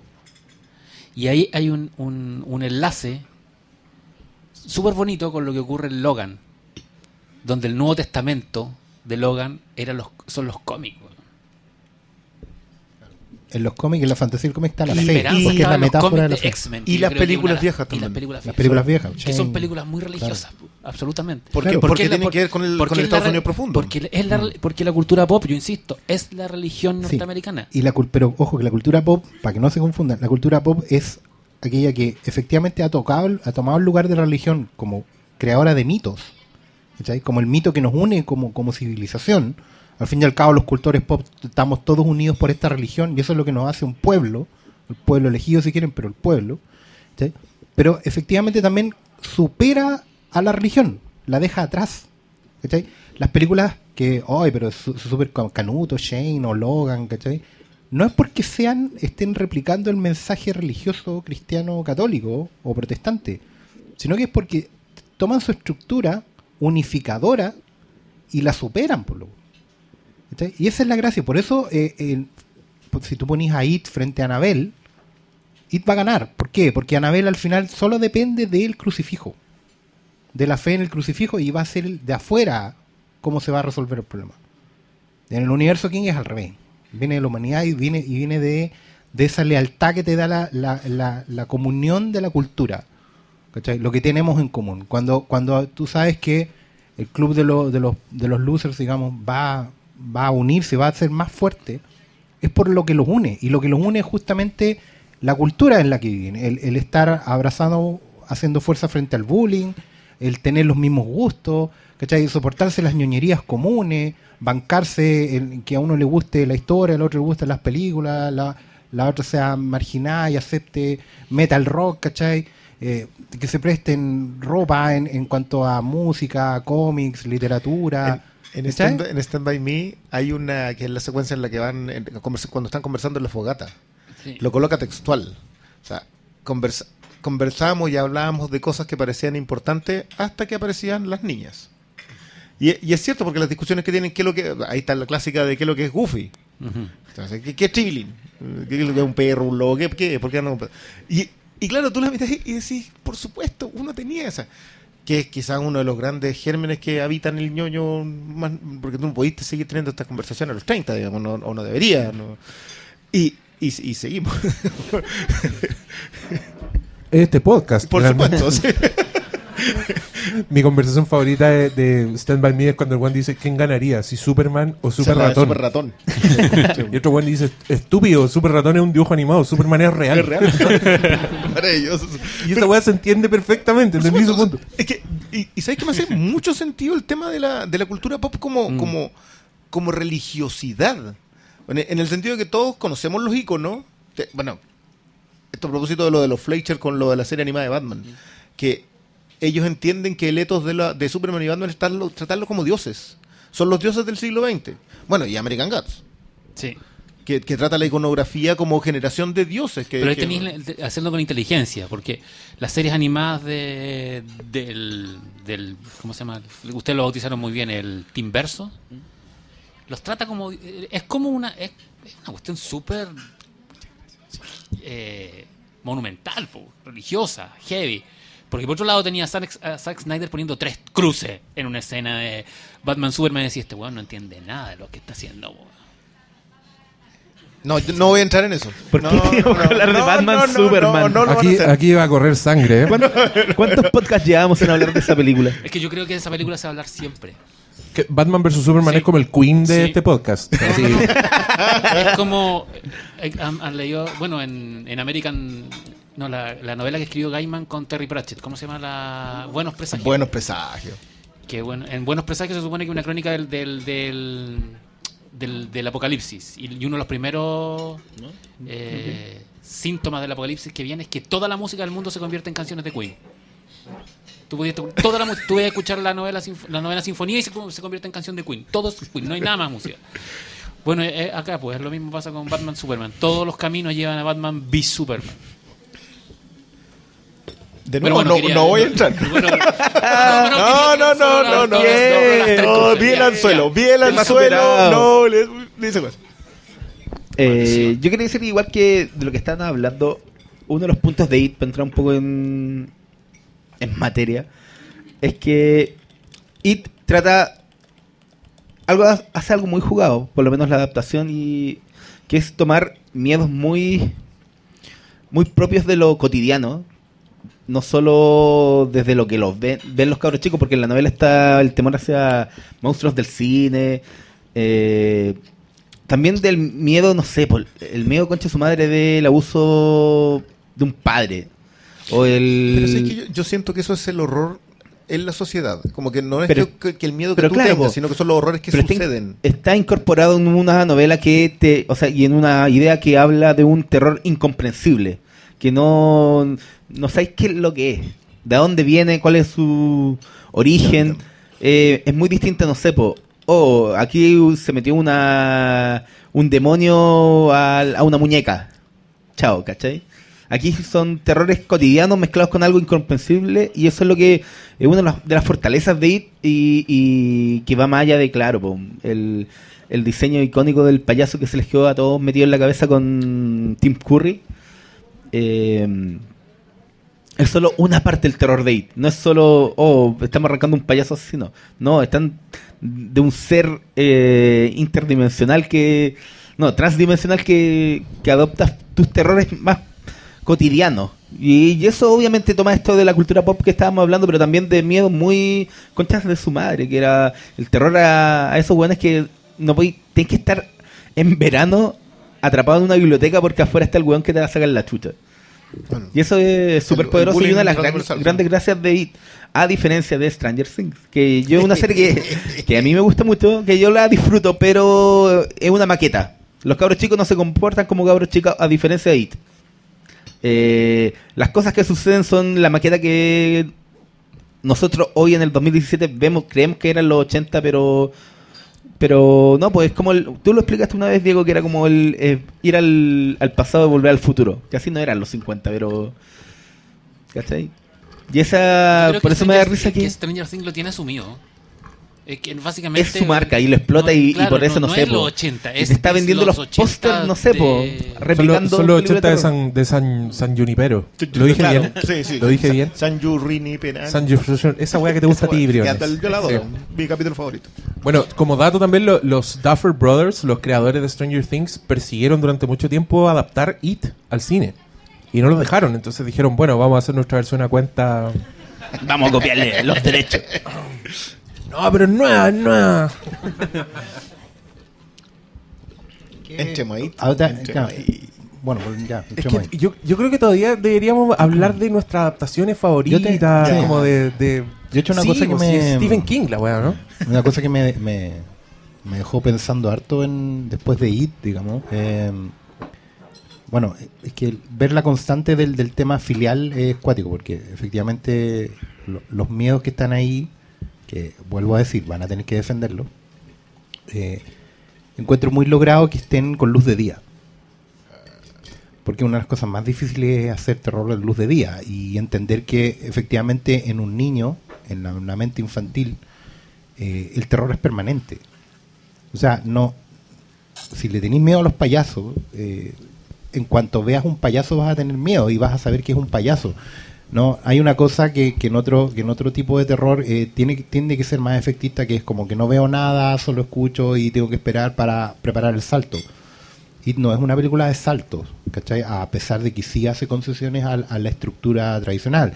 Tiene una música que, que te prepara para lo que viene, eh, y tiene también tomas y aceleradas, digamos, que son bastante creepy, digamos.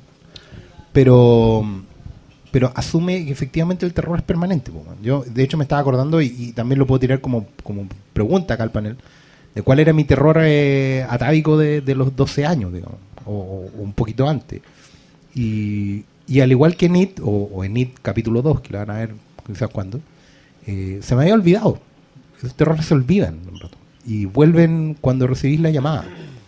Los que leyeron la novela se acuerdan de eso. Recibís la llamada y que te dicen tienes que volver. Y, y es cuático. Me había olvidado que lo, que yo tenía miedo cuando era chico era que detrás de las esquinas del mundo, del mundo, o sea, en cualquier lugar donde hubiera una esquina, había alguien detrás. Alguien que me observaba con un traje negro, así, una cosa muy Alex Proyas Dark City. Entonces, tú, cuando percibías eso, que podía haber alguien detrás de la esquina de allá, por ejemplo, o, ahí, detrás de, la puerta, donde hubiera una esquina, podía haber alguien escondido, alguien asomado. Y cuando entrabas en eso, caías como en un loop, que es permanente. Y, después empezabas a ver en lugares imposibles, o sea, acá abajo. Eh, detrás de la silla, y, podía- y caías en un loop y de ahí no podías salir. Es una cuestión muy, muy, ter- muy terrible, muy estresante. Y claro, pues tú podías construir toda una estructura sobre a qué le tenía miedo yo, ¿cachai? A, a las cosas que no podía controlar, lo que no podía resolver, ¿cachai? Efectivamente que, que hubiera alguien detrás, encima mío y yo no pudiera saber quién era, ¿cachai? Y eso probablemente tenía que ver con un montón de factores que en ese momento me estaban afectando, que era que no tenía una guía clara, pues, ¿cachai? Porque el papá no estaba y la mamá tampoco. Y te tenía que empezar a hacer cargo. ¿cachai? Tú tenías que resolver qué había detrás de la puerta.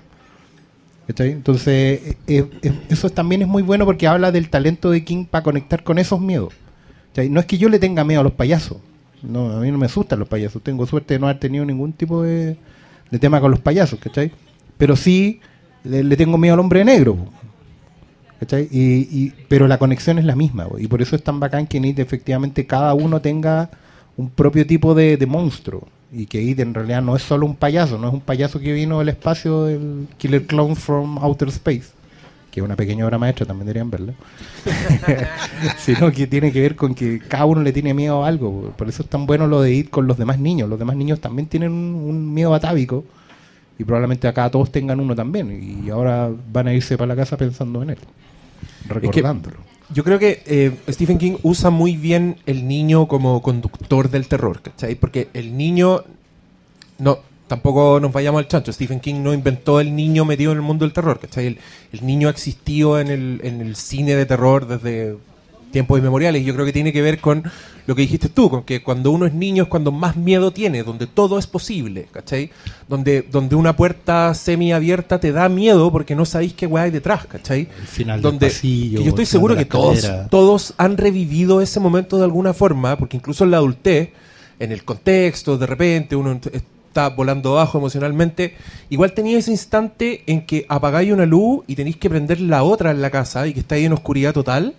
Y esas fracciones de segundo antes de que prendís la segunda luz, que tú igual estáis como, conche tu madre, llego- tengo que llegar rápido, ¿cachai? cuando tú eres niño estás ahí en ese estado permanentemente. Como, como un miedo que, y que es bastante irracional, que tiene que ver con tus pesadillas, que no necesariamente tiene que ver con ver películas de terror, ¿cachai? Como que las weas te dan miedo nomás. Y, y, y por eso hay tanta, tanta película de terror con niños, tanto como víctima del terror, como tu sexto sentido, Poltergeist, ¿cachai? O niños que son victimarios también, que eso también es, la- es el otro lado, como el, el- desde el anticristo hasta la niñita poseída, ¿cachai? Que, que es, bacán porque yo a medida que me hago viejo y que ya tengo una cabra chica, como que te va cambiando el espectro, ¿cachai? Yo cu- cuando chico me daba miedo el exorcista porque, puta, era el demonio y era una pendeja horrible, weón, que daba vuelta la cabeza y que ponía los ojos blancos. Y ahora yo veo el exorcista y me da miedo tener una hija poseída, weón. Es como... ¿Qué, qué haría ahí? Porque Y no es te- como es la, es la prueba, es el drama, weón, máximo. ¿Y no te pasa que te da miedo cómo los adultos tratan a esa niña poseída? Claro, De- completamente, desde la mamá, los doctores, Ahí los, el tema del O sea, la escena del arteriograma, weón, es, Es- se transforma en la escena más terrorífica de la película con, con el paso del tiempo, ¿cachai? Cuando le sacan sangre y hay como un chorrito así espantoso. Eh, pero, mm, claro, Stephen King lo hace muy bien. En It lo rescatan de alguna forma. Son niños que tú sentís reales. Y It, para los que no sepan, eh, es básicamente... Es como un Freddy Krueger más evolucionado, más rico, como con mejor imaginería, con mejor diseño también. Pero es un personaje que usa tus propios miedos en tu contra. Entonces, en la película, en, en la novela original, que también hay que decirlo, el, el contexto es distinto. La novela fue publicada en el 86. Sí. Entonces, el presente de la novela son los años 80 y cuando vamos a la vida de los niños es en los 50, es a fines de los 50.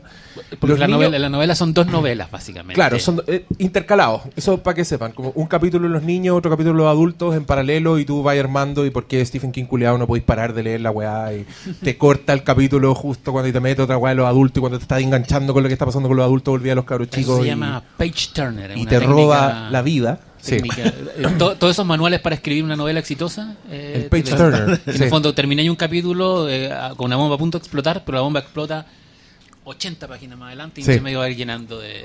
Yo, yo nunca me voy a olvidar de una de las frases más mariconas de Stephen King, que está en The Stand, que los personajes que hay seguido toda la novela, es una novela de 1300 páginas, eh, se despiden y la frase con la que cierra el capítulo es, fue la última vez que los vieron con vida. Y tú decís, conche tu madre. Stephen King culiado. Y te quedan 800 páginas de novela, weón. Es, es espantoso. Pero mm, no es un spoiler, por si acaso. Y, mm, ya, pues, It. It, en, en la novela, como transcurre en los 50, los miedos de los niños. Uno de los niños, por ejemplo, ve el hombre lobo, pero el hombre lobo de las películas de los 50. El hombre lobo que es como el, como el de Michael Jackson, el que anda con una chaqueta de un high school, que es como el Teenage Werewolf, que después Michael J. Fox hizo una comedia con esa weá, pero en los, en los 50 era una película real. Y eso es lo que ve uno de los niños. Y Muchetti en la película es muy inteligente porque actualiza esas cosas, o sea, las cambia, no, las respeta completamente. Pero es bacán porque es sorprendente y porque, un niño de los 80 no se habría asustado con, el hombre. En esa época estaba Michael Fox como hombre lobo con chaqueta de la secundaria, ¿cachai? No, le servía. Pero, pero todo lo demás está demasiado bien armado. Em, yo creo que la película a esta nueva adaptación sí sufre con no tener los capítulos de adultos entre medio se siente demasiado episódica de repente. De repente es como, ahora un niño va a ver a It, ahora el otro niño va a ver a Sí, It, ¿cachai? como que la sentís que le falta algo. Y yo tengo la secreta esperanza de que en algún minuto hagan el corte con las dos películas juntas Mira, y yo, montadas tengo, entre medio. yo tengo una certeza, gracias al planeta de simios, de que esta película va a crecer cuando estrenen la otra. Que Sí. todas las cosas que nos dejan insatisfechos ahora, Sí, sí. eh, después va a ser maravilloso. Y claro, vamos a estar haciendo corte. Y a la película le va a ir bien. Sí. ¿Cuándo se estrena en Estados Unidos esta semana? Este jueves, Esta semana, también, sí. sí, El- este viene en Estados Unidos, Sí, jueves no, en- eh, No, Chile. pero aparte pero- que- pero tiene un hype fuerte. por- Y, y no tiene nadie que le compita. O sea, de aquí a un mes no hay nadie que le entre a hacer sombra. Acá incluso creo que la estrenan en IMAX. Tú- Sí, la van a estrenar en IMAX. Yo, Sí. yo Ah. de, de allá soy. Es que es una película también ya como poniéndonos más, más cinéfilo. Es una película que, es- que es muy pulcra. Eh, este director es muy seco para escenificar los sustos, para diseñar sus personajes. Que yo, yo igual le doy mucho mérito a las películas de James Wan, el, el Conjuro, Annabelle, todas estas cosas, porque el Wan de alguna forma hace personajes que son iconográficos, ¿cachai?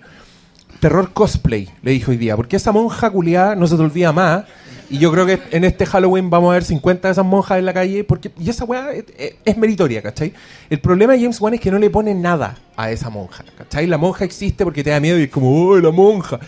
Fin, ¿cachai? Pennywise igual tiene esa weá. Igual es icónico los, los subpersonajes que aparecen en, en It, como las distintas encarnaciones de Pennywise. Yo los encuentro tan buenas como Pennywise. Hay uno en particular que es como un cuadro de Modigliani que, Uy, sí. que es una weá. Y que, y que le toca al niño judío, con lo Y cual tenéis una cuestión. Es hermosa. Y- Por favor, vean esa weá. Y, mm, o el leproso, que solo diremos eso. Em, pero le pone esta historia, ¿cachai? Y le pone una importancia más para los personajes. Entonces es una weá que te llega mucho más, que tiene el poder icónico, tiene este horror cosplay, igual. Yo creo que también va a haber muchos Pennywise en, en Halloween. Esperemos que no. Esperemos que no. No. Ah, para no sufrir, decís tú. Sí. Pero vaya a tener que dar más dulces, po, weón. Pero imagínate que llega un cabro chico a abrir la, la puerta de la casa y en el portón hay un niño de un metro veinte con un payaso y un globo. Va- eso. Vaya, vaya a salir en las noticias. Pero weón, Hombre golpea niño en Halloween. Por, por eso, ojalá que no. pero igual, no, teme, porque en la pasada Comic Con ya habían como tres Pennywise. Y la weá todavía no está ni estrenada, así que. Sí, la sí. Comic Con de acá. Sí. Ah, ya. ¿Sabes qué me pasa a mí con. ¿Con, ¿Con los payasos? No, no, nada, no me pasa nada con los no me niños. pasa nada con nada. Pero tampoco. Con el, i- con el icono, lo que tú llamas el terror cosplay. Que, que, que siento que es muy. Inventado por Bela Lugosi. ¿eh? Y, y los, sí, de alguna manera viene de ahí. Y el salto es hasta los 80 con, con, con Myers, con Jason, con etcétera. Y lo que tú dices que, que lo que hace Juan, que Juan recoge eso y impresionantemente a esta altura logra relanzarlo, porque de verdad que lo del conjuro es una cuestión que no, que no te lo creí. O sea, ya llevan Anabel, viene, va, a- va a salir al final una película de la monja que salía en la. Va a salir una película de la monja. Vamos. Es un Está- universo cohesionado. Eh, claro. Es Marvel, es Marvel del terror. La escena post créditos de Anabel, de la última Anabel, es la monja. Es huevón, Ya, viene la monja. ahora. démosle. Eh, Pero, Va a aparecer Nick Fury un día y decir ya. vamos. La iniciativa, cáguense miedo. ¿De Este qué, de- de- ¿Es de universo? No, ¿de qué estudio es? Warner. Warner. Warner. Ah, igual, de, igual que el de It. No, si están ahí Uy, facturando. eso, eso, eso. Pero tiene que ver con que yo, yo siento, por lo menos, que el horror, y esto lo hemos hablado a propósito del slasher, que el slasher tiene una temática clara, que es súper contradictoria porque es moralista, que, no- que- que como que no entendís que la idea que si te vayas a ir a la- al lago a hacer cochinada, va a llegar un, alguien a matarte. Entonces, deja de ¿Cómo hacer no? cochinada. Llega porque- Jason, weón. Sí, po. Entonces, y siento que ese icono ganaba porque preferimos eso en el terror.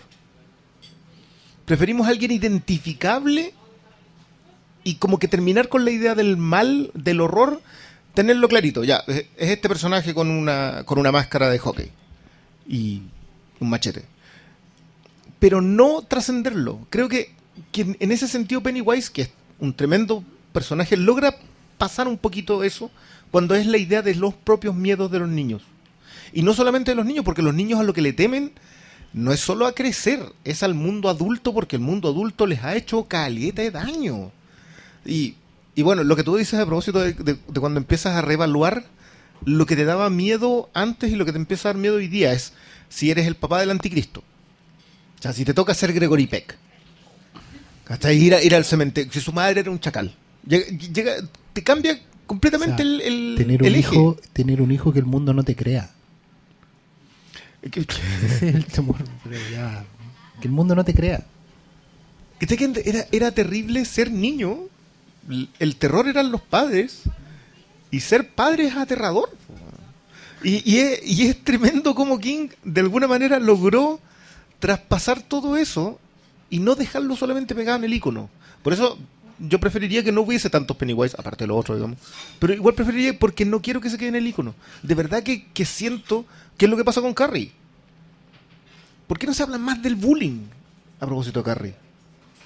¿Quién Stand By Me? Porque, porque ta- que también lo tiene It, que también lo tiene Stand By ¿Por qué no se habla más de lo, de lo terrible que era que esa generación de niños era siempre atormentada por lo que iba justo encima? Oye, sí, lo de, lo de que no se andan con chicas y te, y te ponen un tajo en la guata. Y que, y es una cadena, es una cadena de bullying que viene de los de abuso, adultos que fueron Sí, bulleados pues. antes. O sea, súper importante la escena del, del baile aquí, digamos. ¿De qué? Del, del baile, que no quiero decir más spoiler, pero. cuando- No, si no, no hay cuando, spoilers hace- acá. cuando, cuando el- Saltan los alérgicos. a- Claro. con la- pero, pero, Pero- cuando pero hacen bailar al matón, digamos, a punta de. Pero ustedes que, que, que consumen más de King, ¿eso es transversal en las novelas? Sí, de hecho, está- lados. eh, en, en, en Salem Slot, en la novela, que no está en la adaptación del, en las dos adaptaciones de eh, televisivas, hay, hay un niño muy importante en Salem Slot que Sí. de hecho es el, eh, el, el- uno del- de los sobrevivientes, el Ismael de, Ismael. de, de Salem Slot, que, es un- que es un nerd, que es el, finalmente el tipo que más sabe de vampiros. Es el, el tipo que finalmente ayuda al protagonista a terminar a estos vampiros porque tiene, weón es un fanático del cine terror, entonces sabe todos los trucos para Sí. Pa- pa- destruir vampiros. La cultura pop. La cultura es pop. el Cory Feldman de Generación Y, Perdida. claro, sí. Eso mismo dice. Y de bueno, de hecho yo creo que lo tomaron de ahí porque es un personaje que, que, que, le- que leía la Creepy, la Creep Show y tiene esa, esa cultura del vampiro, no la no, era, no, no leía Bram Stoker ni nada, sino la cultura más basura del, del horror. Y ese, y ese personaje también le hacían bullying en el colegio. Y eso, no, eso por lo menos No, yo lo- no, no, lo vi en la adaptación. Y bueno, ¿No? ¿Cuál ¿No? ¿No? Pero pusimos nerviosos con el Malo. ¿cuál es tu, tu adaptación Uy, favorita? sí, tu no, el miedo. Sí. Ah, el Bueno, miedo. Oscar dejó su miedo. Eh, cuando era chico me mordió un perro, así que tenía como Así dos que años. Así que, Tenéis que leer Cuyo. sí. No, era. Yo tenía eh, terror a los perros. Cruzaba la vereda al frente, pero fue un miedo que poco a poco se me pasó y ya. Y te reís de los que le tienen miedo a los payasos. güey. Ya, pero que. Weón, me mordió un perro a los dos años. No, O sea, ¿qué le hizo no un es menor, no? no? es menor. Sí, le agarré la cola. No. Eh, y en adaptación favorita me gustó. Me gusta mucho The Stand, que es la miniserie, pues porque la vi muy chico.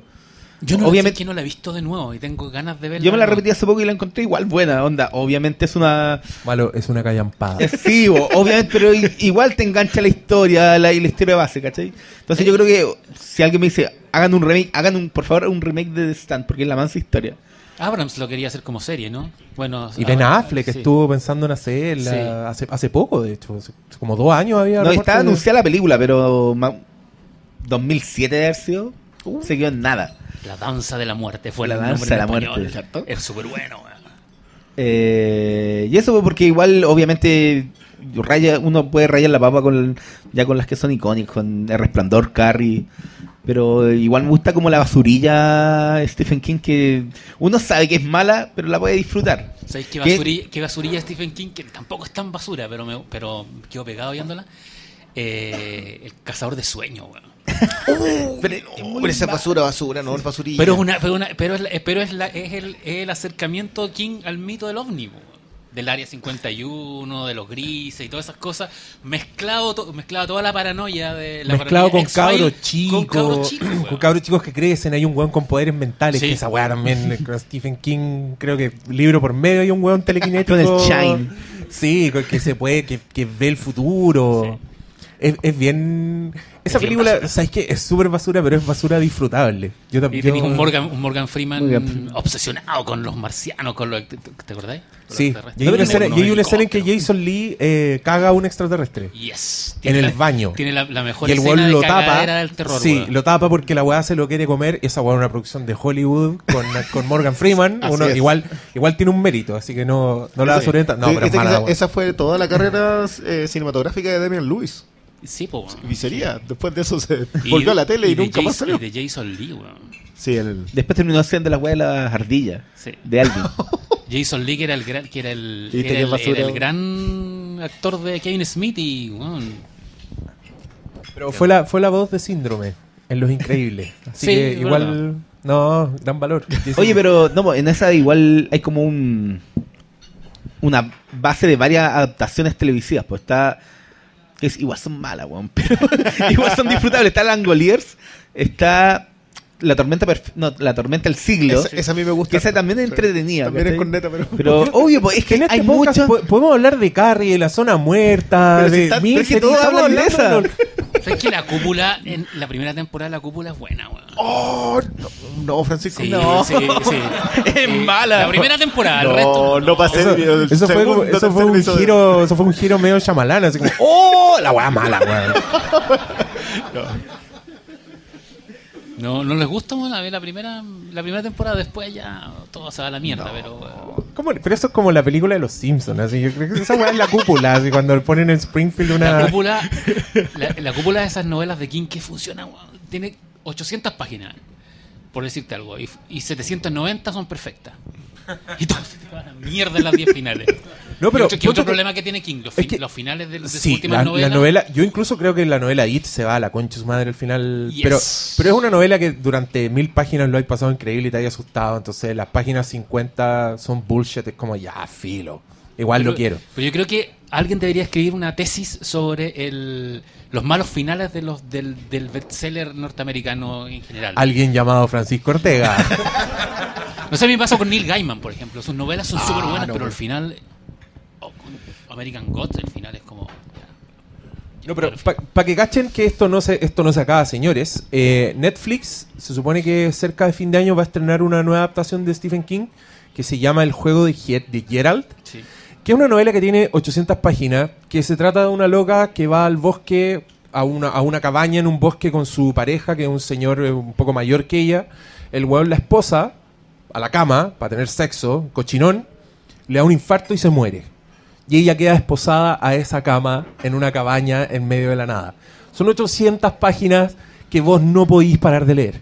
Porque, huevón, o sea, yo estoy seguro que muchos ya les dieron ganas de saber en qué termina esa weá. Es espantosa. Yo no sé cómo les va a salir la película. Actúa Carla Gugino, lo cual ya es un plus. Ella es la protagonista, ella va a estar esposada a esa cama. Están diciendo que Ah, es ok, buena. durante- ya. Lo compro. La compro de- ya, ya, No, pero, oye, están compraron diciendo que es los buena. viejos verdes. Bien, Compraron los- Las Mr. primeras reseñas están súper Viene. Mr. Mercedes también, ¿no? Ya está- Sí, está Mr. Mercedes ya ya va. lleva un par, de- un par de Ya, capítulos. creo que el 4 lo estreno esta semana.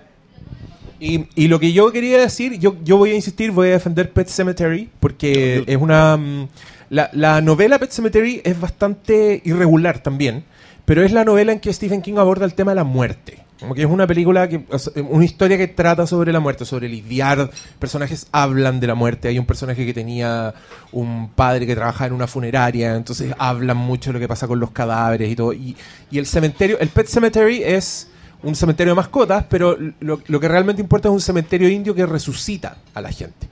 Y, la historia gira en torno a este padre que, pierde un hijo y que lleva a este cabro chico de dos años al cementerio, al cementerio indio para resucitarlo porque no puede con el dolor. Y es una película que parece una pesadilla, que tiene una, una, imaginar- una imaginería que, es, que yo encuentro brillante y que no está en el libro, que, así que también es, un- es una buena conjugada. eh, y que también tiene la actuación de un infante más impresionante de la historia del cine, en mi opinión. Eh, esa es otra cosa que ha cambiado siendo padre. Yo ahora valoro mucho más las actuaciones de los cabros chicos en la pantalla porque ya me di cuenta que los cabros chicos son completamente indomables. y que no hay ninguna manera en que los buenos te hagan caso y hagan lo que tú querés que haga. Entonces que el actor que hace de Gage en Cementerio de Animales haga las weas que hace, no se pueden creer. Sí, que a mí, a mí lo que me gusta de Pet que creo que la, de las que yo he visto es una de las que más me gusta de King, es que te deja al menos tres escenas, diría yo, que no se te olvidan más. Una es el clásico zapatito post atropello, Espantoso. que es terrible. Claro, al principio como que todos lo tiraban contra él, pero hoy día tú ya lo dimensionas. La otra es la cortar el tendón. ¿Ven? A eso me refería. Eh, y la otra es, es- No recuerdo si es una escena en que está el niño ya cuando ya sabes claramente de que la resucitada fue un error tremendo. Y lo toman, lo toman en un peso contrapicado en una escalera. Y que te juro que no se me ha olvidado jamás. O sea, así como.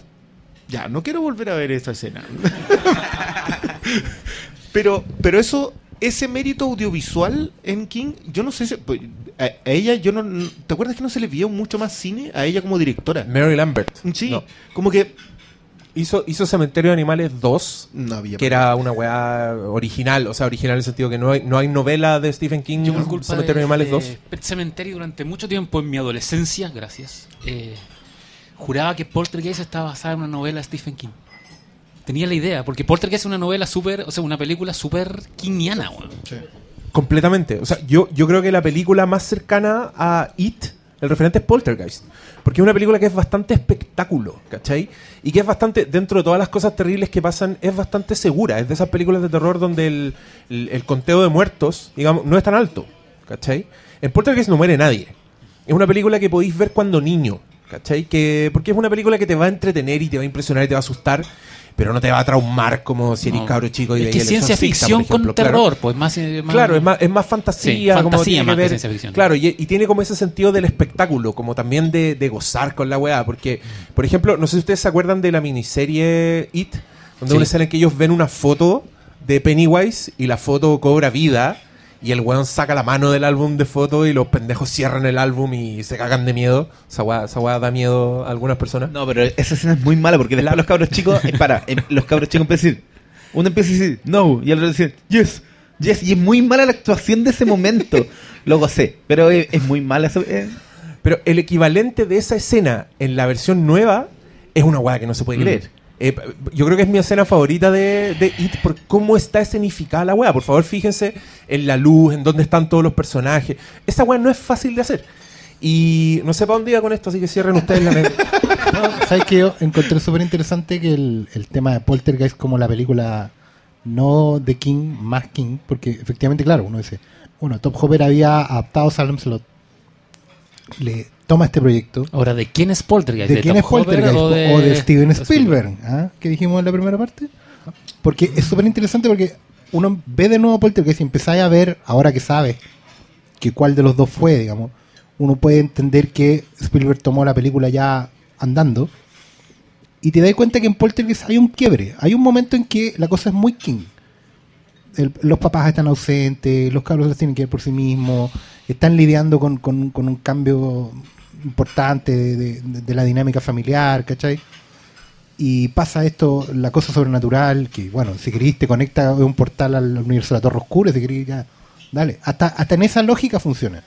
Bueno, yo creo que de alguna manera Spielberg va a filmar a King de forma indirecta en Ready Player One. Yo también ¿Sabes creo yo que va para allá la. Cuando, cuando mencionaste que Spielberg no tenía nada de King, fue lo primero lo que Sí. pensé. Sí, es como, ahí viene, ahí viene y es como, como su versión de, de, Y de so- toda la tesis sobre King, el dios ¿cachai? cultura pop. Sí, Claro, absolutamente. ¿cachai? Que de eso se trata Ready Player One. O sea, es cuático, claro, porque uno, uno termina entendiendo que en Poltergeist, cuando entra Spielberg, de hecho hay un cambio como en la música, en el tono, uno lo empieza a ver ahora, ¿cachai? La cosa se pone más John Williams. sí, lo que pasa y- es que además empiezan a brillar la... Spielberg que nunca ha hecho terror de forma explícita, Claro. es muy bueno en sus escenas de terror. Sí. Cuando tú re- cuando tú realizas cuando cuando tú, Que acá viene el reto de... a ver, a ver. Tiburón, Ya. Duel. Sí, pero no pero tiburón es, Pero no es es otro tipo de terror. po. no, eh, no Por ejemplo, a mí de- dan más la- miedo las escenas de terror de encuentros cercanos que las de tiburón. La, la- la- la parte de la abducción en la casa, cuando te- la casa cobra vida. Bueno, es, una, es, una, es un pequeño cuantito de terror Mira, dentro de la es, historia. es verdad, puede que eh, Spielberg no haya hecho una película así que tú cataloguís de terror puro y duro, pero las secuencias de terror de Steven Spielberg Sí. son una guay impresionante. De la guerra de los mundos, encuentros cercanos. Hasta Jurassic Park, weón, ¿sabes el qué? ataque del Qué bueno que, tiranosaurio qué bueno que pusiste de nuevo Weón, tiburón. la lista de Schindler que Qué, estoy hablando. qué bueno- Esa qué bueno- es de terror. Qué bueno que nombraste tiburón. Porque en tiburón hay, uno puede hacer, que tam- también está basado en un libro, fue muy popular en los, en los- en los 70, eh, eh, la novela de, Pe- de Peter Beckley, de pero no es tan inteligente como... la- eh, tiburón es uno, de los- uno- uno de los buenos ejemplos de una, una película que es mejor que el libro, pero mucho mejor que el libro. Y ahí en Tiburón el malo, el verdadero malo de Tiburón, es el poder, el poder político. El alcalde el que no quiere cerrar. ¿cachai? Y, en ese- y, y- y ahí, ahí, ahí tenía un espejo de lo que básicamente está haciendo King en toda su literatura. Que, ¿Quiénes son los, real- los verdaderos malos? De, ¿Es el vampiro Silent Plot o ese pueblo de mierda que atrae el vampiro? La novela de King tiene, tiene esa frase de que hay lugares que atraen, que atraen la mala onda. ¿Cachai? Y Y finalmente... eso es Derry. Es lo mismo. Y, Es lo se, mismo. y se repite en todo, ¿cachai? Y, es, y, y- y claro, en Silent Blood estáis todo el tiempo leyendo la novela y pensáis que el, el- el lugar que atrae el mal es la casa. Pero después descubrí que es el pueblo completo, es la gente, ¿cachai? Son los adultos. cabo, claro, o sea, los pueblos se fundan sobre algo que está mal y ese y eso mal le termina pasando la cuenta. Y es cuático porque al final eh, eh, son historias urbanas donde la ciudad es la protagonista y en esos sentidos es cuático enfrentarlo a Alan Moore. Sí. Porque en Alan Moore, con británico, todo lo que queráis, con otra cultura, también al final los protagonistas son el, el- el mundo, la cultura, la ciudad. No solo en, en- en la novela que tiene ahora, la, ¿cómo se llama la? Jerusalén. Jerusalén, ya, ahí tenía otra conexión. Pero sino también con la forma de abordar al fin y al cabo que la- las historias sobrepasan a las personas. Nueva York en Watchmen, otra weá que no entendió Claro. Snyder. o sea, en Something American Gothic, eh, eh, No le ofendas a. Snyder al Briones. Yo no voy a picar. no voy a- o sea, Al- Alan Moore se pegó a American Gothic pasando por todo Snyder, eso. Pero, pero, sa- ¿sabéis qué? De nuevo, yo. Este acercamiento quiero que sea lo más abierto posible y ustedes que son los tres que más. Porque Malito está igual que yo. No, no, yo iba a decir que igual todo esto está relacionado igual con It, porque fue todo lo que hablaron de las ciudades fue un gran spoiler de lo que es la novela It. Es que, ya, pero es que a mí me pasa que siento que de nuevo el análisis, ese análisis sobre eh, la ciudad, sobre dónde están cimentadas las ciudades, no, no, ni siquiera quiero llegar a... No, lleguemos a la bruja. Está cimentada... No, no en- lleguemos, volvamos a la bruja. Volvamos a la bruja. Siempre hay que volver a la bruja. Sí. Eh, bueno. ¿Qué dice la bruja? ¿No, ¿No sientes que hay una construcción literaria sobre la culpa? En donde Cementerio Maldito es matamos indios como quisimos, construimos sobre ellos y hoy día nos vuelven a perseguir esos fantasmas. Lo mismo con Derry, lo mismo con... Es que fundar una civilización es cargar una culpa. O sea, en la Biblia, en la, el- el- la civilización se funda cuando Caín mata a Abel. ¿Cachai? Eh, Caín no puede irse a fundar el pueblo de los cainitas, no me acuerdo cómo se llama, sino es por el desarraigo que tiene y por la carga que lleva. No, y Israel ¿Cachai? también, pues en, claro, en- en el- tienen, que, Israel tienen que también sacar los está que están fundado ahí. sobre sangre, tienen que sacar a los que están ahí desde siempre. O sea, hay un costo. Cuando Pedro Valdivia llegó acá, digamos, fundó sobre otra ciudad, ¿cachai? Hay, hay una constante eh, ley de la selva en la fundación de una civilización. Tenéis que renunciar a algo, tenéis que matar a algo. En el oeste, bueno, la conquista del oeste, clásico que- ejemplo. Tenéis que crear fantasmas. po. Claro. Básicamente estáis reemplazando algo, estáis matando algo y ese y eso que Y- mata se o- convierte en culpa. o Porque la culpa, estás es anclado culpa. o estás anclado a culpas anteriores. A ver, acá en América en general, todos los que llegaron acá a fundar venían con un trapo sucio gigantesco No, es, atrás, que, es que pensaba que también hace lo mismo cuando coloca distintas generaciones cargando abusos. cargando claro. Porque cada generación aplasta a la otra y no la deja crecer la- y la el, daña. rollo, el rollo King es efectivamente no, él lucha toda la vida por no convertirse en el padre que lo abandonó a los dos años. Primero como niño, luchando contra ese fantasma que lo abandonó, y después como adulto, procurando no convertirse como Jack Torrance en el monstruo de Danny Torrance, y Danny Torrance después cuando crece, en no convertirse en su padre otra vez. ¿Cachai? Por eso no tuvo hijo y todo el rollo, y bueno, y todo eso en Carrie también está, ¿cachai? No convertirse en su madre, la madre tenía todo el rollo que su hija no sea ella, ¿cachai? Es un ciclo constante y es el- al final es la historia de la, de la civilización, ¿cachai? De no convertirnos en los que éramos en Europa, ¿cachai? Partir acá de cero, pero no podemos partir de cero. ¿cachai? Tenemos que estar volviendo otra vez sobre el ciclo, de perdonarnos, de cargar, porque lo de William Mooney al fin y al cabo, que un permanente ajuste de cuentas, y es el cierre de la historia Claro, del, claro, del pero- colono para toda la vida. po. Pero, pero lo de William Mooney, que es, que, de- que es derechamente Josie Wells, tiene que ver con que eh, nunca vas a huir de tu pasado. O sea, y, y que es un. El, el final de Josie Wells tiene que ver con encontrar la paz eh, habiendo lidiado con la sangre. Pero el salto a William Mooney es. No, importa, no puedes dejarlo atrás. Eh, y, y siento de que volver a revisar, eh, que, que es lo que a mí me gusta de esta IT, que es volver a revisar un cuento escrito. eh, y yo siento que hoy día los norteamericanos, y ojo que creo que en general en la cultura pop, se ven los 80 con el mismo romanticismo que vieron los 50 los norteamericanos durante demasiado tiempo. Entonces, se necesita la revisión madura. En ese sentido, hacer IT ahora es el momento correcto. Y la adaptación que algunos dicen, ay, pero es que cómo se saltan a esa época, no es un Yo creo que es lo- nostalgia, es lo más es correcto necesario. A todo esto, ¿está Arma que Mortal son, po, 2 en, son- en- en la película? ¿En qué momento era eso? No es en los 80 entonces. ¿Qué cosa? ¿Arma Mortal 2 de qué año es? 88. Ya, El mismo, claro. sí. 89, el mismo año de Batman. Sí, Sí. que también está en Ah, la en 89. cartelera. Sí, y aparece Pesadilla 5 también en, Sí, en la marquesina. y eso me hizo ir a Internet Movie Database porque yo no pensaba que era tan vieja esa película. En mi cabeza era más nueva que. Pero es del 89, la 5. Sí, pues, sí, la, la Y todas 6 son la que era Warner, 3D era del 92, po. Sí. Oye, yo, cabros, para que aprovechamos que estamos con público, yo creo que si alguien quiere decir algo, preguntar algo, acérquese a esta mesita y le vamos a extender un micrófono. Yo, Yo quiero, cerrar un poco. Ah, ya, quiero quiero, No hacer una reflexión bíblica. Eso nunca está en este podcast. a ver, Eh, dale. la, mm, los tres cultores más importantes de, de- de cul- de cultura pop norteamericana y universal del último, de los últimos 40 años están viejos. Y creo que les queda poco. Yo creo que a mí personalmente cuando se muera una de las tres S me voy a ir a la chucha. Spielberg, Stan Lee y Stephen King. weón. Yo creo que son sabemos cuál es el... Ya, ahí hay uno que está. Hay uno que está más pedido que... Uno que está muerto, de hecho. Eso. Esa era tu reflexión Amén. bíblica, pero. Amén. Pero Tu hermano, reflexión bíblica. hermano Ortega, por cierto. Oh, una- ¿Tú viste que lo, lo de los miedos ni siquiera llegamos? Porque yo escuchaba, los escuchaba hablar a propósito de Que que. yo no tenía miedo, de- claro, los no, no, no, del Ah. tema de, lo, de, lo, de apagar las luces. El baño de mi casa quedaba como a 50 metros afuera de la casa. Vos, Así que yo no apagaba las luces. Vos me hay en la noria. Entonces, a ir a la Noria. Empezás a ir al baño No, antes las de llegar norias al baño. para sacar agua potable, malito. No, yo le tenía, yo, En el sur se, hace- se recicla No, todo. no, no. yo le tenía miedo a la casa de mi, de mi abuelo en Traillén, que es una casona grande, y todos decían que escuché que penaba la bisabuela. Yo No, nunca pero- escuché nada. Pero nada, Traillén nada, en nada. general es el Traillén, lúgubre, Traillén, Traillén sigue en Silent Slot, po, es un hoyo. Y en Traillén había un vampiro. ¿Sabes que Traillén es un pueblo, el único pueblo de Chile donde había una historia de vampiros de contemporánea?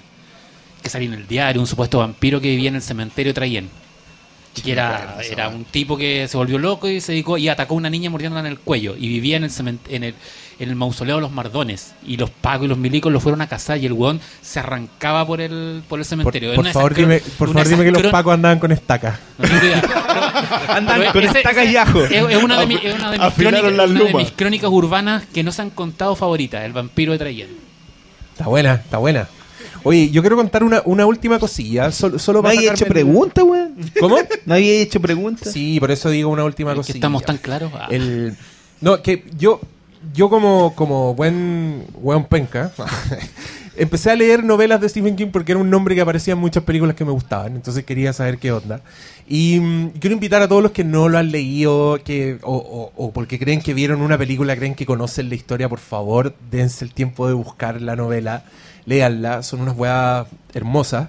Y quiero nombrar Cuyo, porque a mí me sorprende que el mismo Stephen King no se acuerda de haber escrito esa wea que para mí es brillante. Es otra de esas novelas que no podéis parar de leer porque es una situación muy claustrofóbica.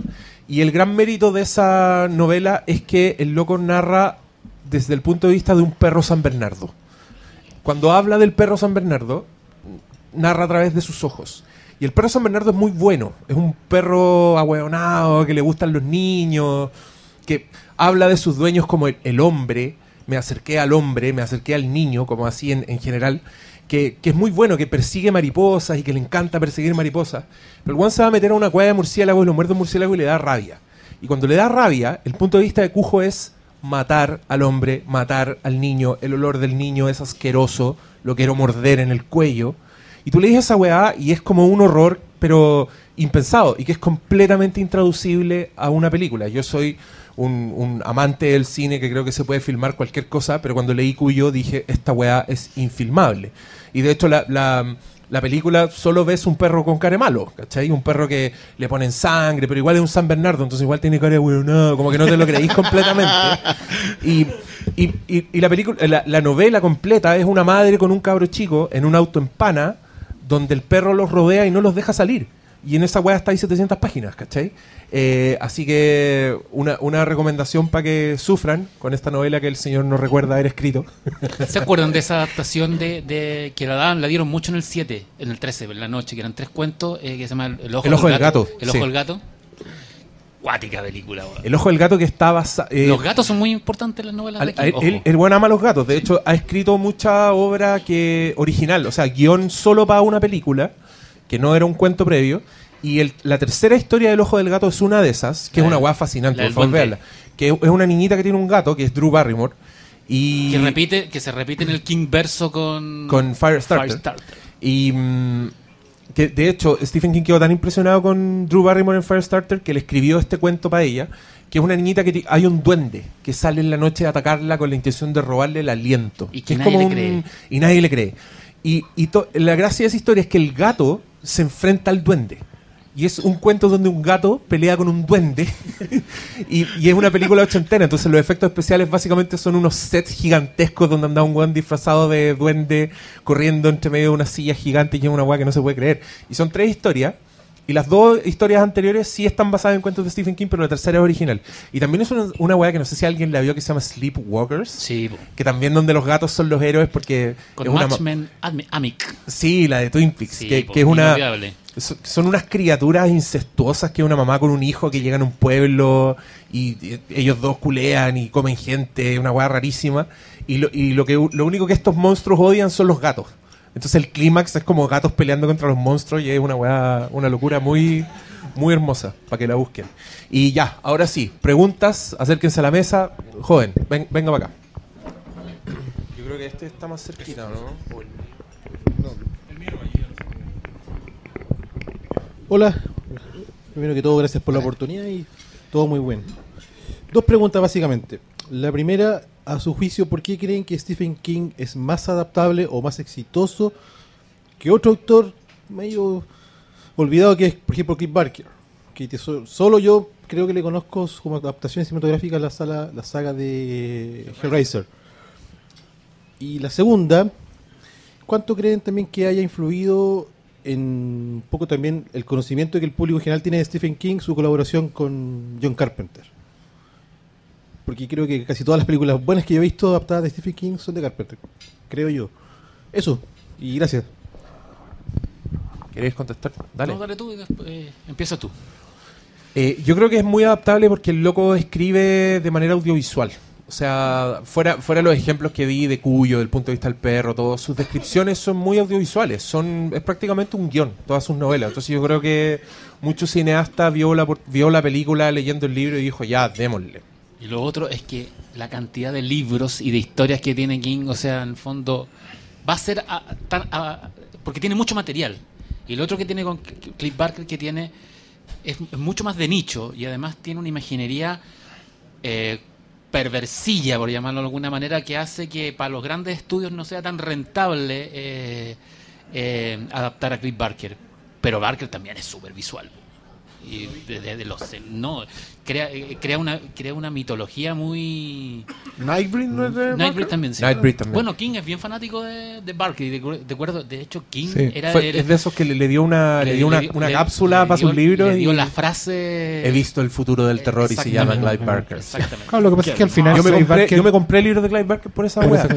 yo fui Clive a Barker ver es mucho yo fui a más- ver eh, cómo se llama la bueno la, la, la primera pues, la Hellraiser Hellraiser. 1 por, por esa frase ¿Cachai? Que el, el- el- al final Clive Barker es mucho más Lovecraftiano en ese sentido. O sea, Sí. habla de, de sensaciones y cosas que están como dentro del, del bajo vientre humano, ¿cachai? De la tripa. En cambio, King igual eh, termina contando historias. Y en ese sentido es ma- está más anclado también porque está más conectado con esa literatura, con Madison, con Robert Bloch, incluso, que era el- uno de los favoritos de, de Hitchcock. De que, que son historias humanas donde sale el, el- el- el- el elemento sobrenatural. Entonces, eso genera más identificación con la gente. Es más difícil identificarse con Hellraiser o con Necromántico, con cualquier tipo de esa historia. ¿cachai? Yo creo que va por ahí. ¿no? Yo, sí, Lo de Carpenter, como para conectar la otra. No, sí, solo como final yo les quiero recomendar a todos que lean los libros de la sangre de Clive Barker. Son cuentos, Sí. creo que son dos y son alucinantes. están baratos en en 20, li- en en 20 li- páginas puede... en librerías chilenas están baratos están como a Luca a Luca Shh, Oye, bro, estamos en Ah. Miskatonic. me retó Ídola.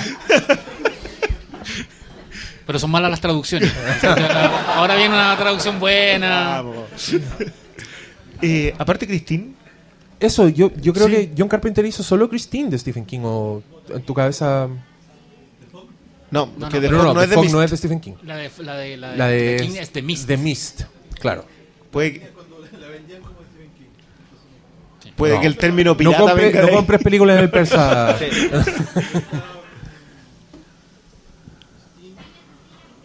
¿No? Bo- Body Bags, no. No, no, no, sí, es No. solo Christine. Ahora, yo creo que Carpenter y King comparten esa obsesión de- del relato de, Del, su- del suburbio. y no solo el suburbio, sino del, del tipo común y corriente que no tiene, ni- no tiene ni intención en ser héroe y que de repente su mundo es sacudido por la presencia de algo inesperado que lo convierte en... Big Trouble in Little China. Sí, exact- exactamente. Ahora, lo de Carpenter yo creo que lo- él hace más western. Hace más western que otra cosa. sí, de hecho él, él Y- ve todas sus películas como western es- y, y John Carpenter mira Y Christine. de hecho, Christine es como un western, es el tipo que le, le llega el, el caballo perfecto. No, y para mí que Christine es una película elegantísima, es una de mis favoritas de, de John Carpenter y adaptación de Stephen King. A John Carpenter no le gusta mucho, como que el weón dice esa película del auto es bastante weona. Cuando le preguntan así, como que la basurea un poco. Y eh, a mí me sorprende porque el cariño que tiene esa película es icónica, el soundtrack, toda la weá. Y está esa- ese cariño por los 50, porque Christine es un auto de los 50 traspasado a los 70, como a esta juventud más, más, más, más rebelde, como más de, más de onda disco, pero Christine es un auto que toca canciones antiguas, ¿cachai? Como... Y también es una película sobre el bullying. Y También es una película sobre el sobre el bullying. También es una película de high school. Es Y, un... y le hacen el bullying al auto. Pero el auto se venga. Sí, pues le, sacan la chucha al auto y después el auto lo atropella, pero weón, así... Que también es divertido porque uno dice, yo, weón, es un auto, hazte para la vereda nomás, no pasa nada. Sí. Pero Christine lo logra. Ya, más preguntas. Acérquese, joven. Es una mujer celosa, Cristina. Es una mujer celosa.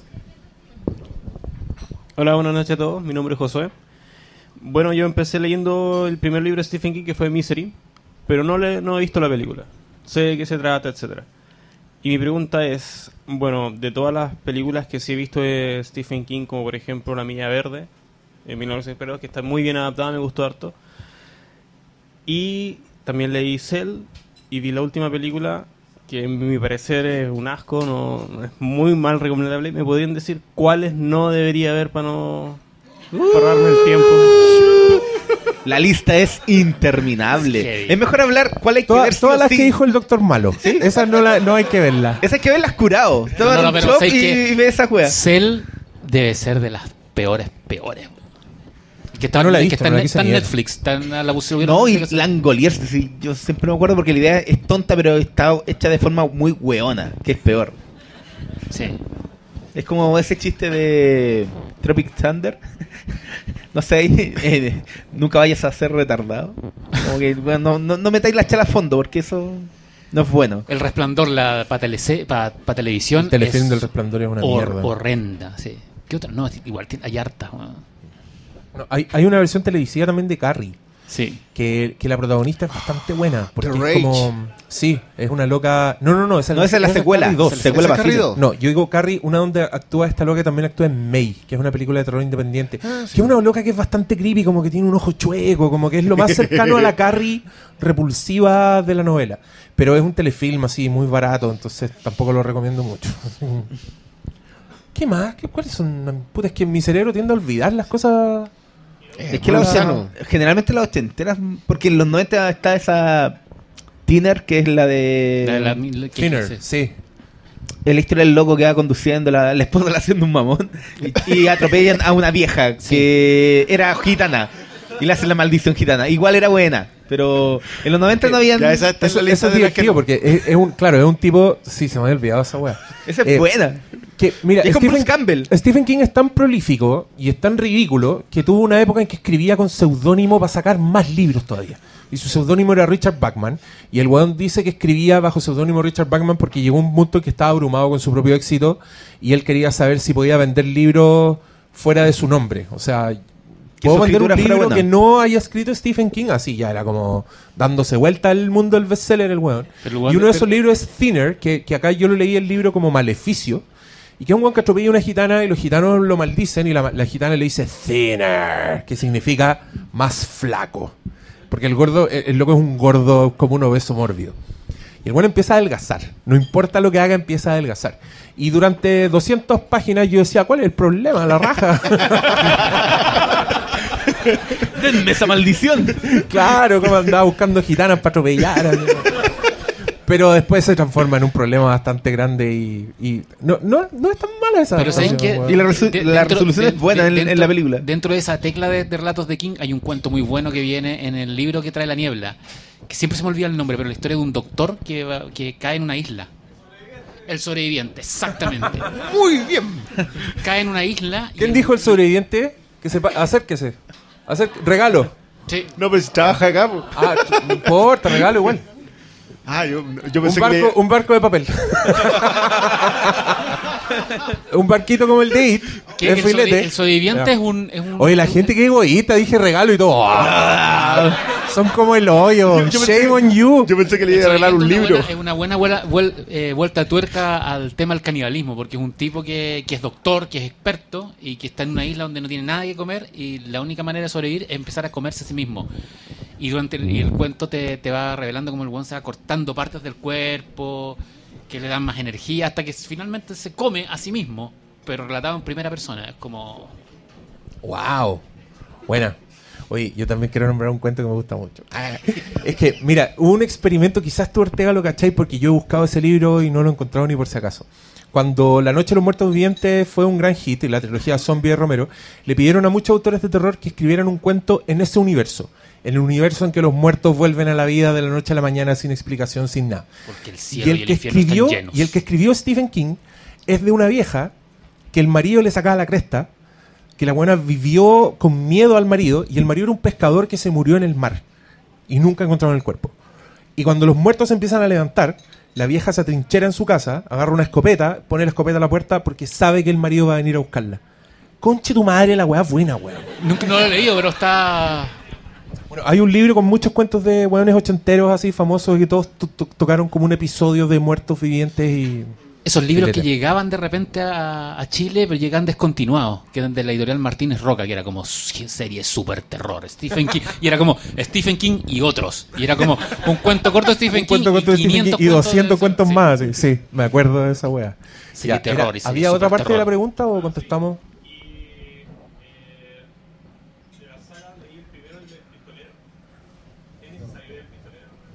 No, no es necesario ver el pistolero ni leerla. No, leerla sí, verla no. Es el- Ahora la, la- saga La Torre Oscura no tiene, o sea, la película no, no tiene nada que ver con la saga, es como una poscuela. Sí, pues la, la vendieron que era una secuela de los libros Sí. que para la mayoría de la gente eso es que chucha esta mierda. Porque si no leíste las novelas como que no había que cachar mucho. Pero ¿sabes que Yo, la, la gente que, a- que más le ha gustado la película es gente que no había, le- no había leído los libros. Hola, buenas. Gracias por esta entretenida conversación. Primero, eh, al amigo contarle que Argentina y San Pablo nos ayudaron, no, no pudieron ganarle. Lo a- leí, a ahora estoy más contento. ha mejorado un poquito el ánimo. Eh, y segundo, una reflexión. O sea, hemos coincidido por- probablemente para los que somos más menos menos eh, concentrados en el discurso de, de King, eh, que uno de sus grandes atributos justamente tiene que ver con el hecho de causar terror con cosas absurdas, como se ha dicho varias veces. Eh, en ese sentido, eh, dejo planteado un poquito una idea que tal vez la- se podría discutir rápidamente respecto a cómo eh, plantea, digamos, estas historias en dos contextos distintos. Por una parte, las grandes novelas, aquellas que son extensas, estamos hablando de 900, 1000, 1200 páginas, cuentos eh, largos, volúmenes importantes, versus los cuentos cortos que aparecieron en un momento, en los cuales en 30 páginas eh, constituyen una historia que por una parte es muy entretenida, muy digerible, en relación a estas otras novelas que son mucho más largas, que caen en, capítulos extensos de descripciones de situaciones, de personas, de vivencias, pero que igualmente tienen como una suerte de origen común, en el fondo el cuento corto y la novela larga. De hecho, eh, La Niebla es un cuento corto. En Netflix incluso se habla de novela, basado en la novela de Stephen King. Sin embargo, eh, si no mal recuerdo, aparece en un volumen que se llamaba Pesadilla. Sí. No, no, no, no. No, no, no. Skeleton Sí, Crew. exactamente. Sí, Sí. La Niebla. Acá, acá el libro se llama La Niebla. y Exactamente. viene- viene la niebla con. Pero es un- en, definitiva es un cuento es un cuento corto, como otros tantos, como no sé si recordarán una que se llamaba El, El dedo móvil, Ujú. Que aparece en un, en un lavamanos, digamos, una persona que está en un hotel, en una habitación, no recuerdo bien, en donde comienza a aparecer un dedo desde el desagüe del, del lavamanos, y, una cuestión impresionante cómo se va armando toda una suerte de historia en cosas tan absurdas. Entonces, en el fondo, plantear ese tema a ver si se podrían referir respecto a estos cuentos cortos versus la novela larga, extensa, que finalmente resulta igual de entretenida. Ahora mira, si tú analizas los, de, los, de los cuentos cortos, algunas de las mejores películas han venido ahí. De hecho, de la- de fuga es un el- ejemplo el- de eso. el- en las cuatro estaciones, que son cuatro historias, tres de las cuatro son han sido adaptados y han sido, de, de- de hecho, de las mejores, eh, que, que es eh, Sueños de fuga. Que el, el cuento The era como Bond, algo del Rita eh, Hayworth, ¿no? Rita Hayward and the Shawshank Redemption. Así se llama Up el cuento. People, de, que, sol- que solemos olvidarla, la de Brian Singer. ¿Y cuál es el otro? ¿Se me fue? No, no, eh, lo había dicho que era... eh, El cuerpo. de- el- El cuerpo, es cuenta conmigo. razón. Sí. Que es Stand By Me. Stand By Me, sí. Entonces, que se llama Verano de... No, Verano de Corrupción es Up People, el- la traducción. Entonces tenéis ahí, ya tenéis tres de cuatro historias que están entre lo mejor. Y La Niebla, que a mí también me parece que es una, una de las mejores me- me- mejores adaptaciones y es bueno porque que, que bueno que sacaste el tema de los cuentos porque a King se le suele a- a asociar con estas tremendas novelas pero la- las recopilaciones de cuentos de, de King tienen muy muy muy buenas historias hay un cuento del, del diablo que viene en el, en- en el libro que, que trae Corazones de la Atlántida que es otra Otra película. otra película eh, que, que debe ser uno de, los mejor- uno de los mejores relatos sobre el diablo, pero visto desde la, desde la perspectiva folclórica norteamericana. Más allá de la cosa teológica, que tiene mucho que, que se parece mucho al diablo del campo chileno. Como el, como el de Needful Things también, sí, ¿no? sí. Que no, es, que no es el demonio, que es un diablo local. Que te da weá, Sí, que te tienta. Que tiene sí. dientes de oro, igual que el, que el diablo chileno, ¿cachai? Yo, mira, yo me acuerdo de haber leído mucho cuento y pero me pasaba, yo creo que es por el formato también, que pasaba mucho que el cuento me sorprendía y era como, oh, buena la weá, pero después iba ahí al siguiente y no te queda tanto en la memoria, pero es cierto que adaptaron harta película basura, harto cuento lo transformaron en, en- creo que Los Niños del Maíz es También, un sí. cuento y se terminó siendo una saga de terror así de cine B, como de siete películas, impresionante, que Viene son en cabros el- chicos malos, Viene el, el- religiosos. en el umbral de la noche, que el primer libro de cuentos de King, donde viene Traxpo, camiones, la de Sí. eh, Maximum Overdrive. Y una, y una weá que lo- los hijos de los 90 se acordarán de esto, que era El hombre del jardín, que era una película como con realidad virtual, así como en la época en que la realidad virtual era como... oh, Era el futuro, como una era el weá. futuro, y todo era y cromo, y eran unos monos culiados así que se movían pésimo. Y el cuento es una weá impresionantemente distinta, que no tiene absolutamente nada que ver con, con, esa, con esa película. Era ¿Qué- como Stephen King's Langford. Sí, el hombre del jardín. ¿Qué, qué más? Cuentos, cuentos. Creepshow era. Es que Creepshow eh, era un Stephen King era, era muy amigo de George Romero. Y de hecho, Stephen King actúa en un cuento de Creepshow. Es un personaje Sí. increíblemente ahueonado que tú no podís creer que ese bueno es Stephen King. Y, mm, pero eran historias originales que también comparte. Stephen King cita la, como los orígenes de por qué se dedicó al terror. Son dos cosas para él. Uno es haber visto Bambi cuando chico, que el weón dice que sintió un terror real con la weá y que encontró que asustar a la gente era algo de gran valor. Y lo otro son los cómics de esa época, los cómics de terror como Creepy, ese de tipo de cosas que... de la IC Comics. que es el homenaje que hace historias, historias antológicas, digamos, cortas, de 8 o 16 páginas máximo. Y si pueden, cómprenlo. Hay, o sea, hay harto recopilatorio. Sí, hay harto tomo recopilatorio Sobre todo en la época de, de- de- en la librería Antártica, por ejemplo. de la época de Richard Corben. No, acá, No, acá en ella, Miskatonic ella tiene uno de ahí, Richard me lo está guardando, ese es mío, ese, no está a la venta. Es, ese, ese Ese recopilatorio es maravilloso. es maravilloso. Ese tiene quizás una de las mejores adaptaciones del, del Gato Negro, Sí. dibujada por... Bueno, no, la de, el de Bernie Wrightson, que también lo tiene acá en Miskatonic. Ese monstruo. Ese- Pero, claro. Ah, ya. Tenés que tú vuelta, dijiste vos, Richard Corben. pues, No. Es que no, no me da el, el exorcista. pero, pero claro, el- lo, lo bueno que tiene King es que justamente adapta eso, esas historias. Pero hay un factor que no es menor con Bambi, porque es terror, asustar a la gente, pero con un factor muy emocional. Es remover un sentimiento que está muy enterrado dentro de ti. O sea, perder la madre, digamos, y bueno, era un padre ausente en Bambi. Ya, vamos a terminar volviendo siempre lo mismo. Sí. Y, en la- y en las historias, las mejores historias de la, de la EC, eh, que era una que era como la tercera editorial grande en Estados Unidos en esa época y terminó censurada y aplastada porque las historias eran heavy, digamos. No eran de superhéroes, sino que eran de terror y eran de crimen, misterio y fantasía. Eh, siempre también había una cosa que, que, que removía adentro. O sea, que había al- alguna cuenta pendiente, alguna culpa arrastrando, un sentimiento no correspondido, y eso defo- desembocaba en venganza, en crueldad, ¿cachai? Entonces, eh, es muy importante repasar ese material porque ahí está el germen de todo. Y, y son historias que vienen de autores que eran víctimas de bullying, que eran gente marginada, ¿cachai? Que eran, que eran si queréis, judíos que vivían en guetos urbanos y desde ahí tenían que ir construyendo una salida, ¿cachai? Eh, O en, el, el- o en el mismo caso de King, que niños que crecieron en parques de en- trailers. de- Claro, de, y, de y- claro, y o que vivían en, en ciudades que están lejos de las grandes capitales y que la única conexión con el mundo grande era cuando llegaba el cómic eh, una vez al mes a la, a la tienda de abarrotes del pueblo, ¿cachai? Que es una, que es una figura muy fundacional al fin y al cabo y que yo creo que también por eso nos conecta tanto con acá con, con este con este país que tiene tan largas distancias, que tiene tantos problemas de distribución, ¿cachai? Incluso dentro del mismo Santiago, o sea, vivir en las comunas de la periferia es casi vivir en provincia en algunos en algunos aspectos o en realidad vivir fuera de Providencia. Oye, ¿alguien tiene más preguntas o cosas que decir? Ahora es cuando. Acérquense, acérquense. Que levanten la mano. Quédense por aquí cerca, hagan como. Sí, porque los que escuchan este podcast saben que con una pregunta podemos estar tres horas. ¿Cómo están, chicos? Me conozco Muy a bien, Gustavo.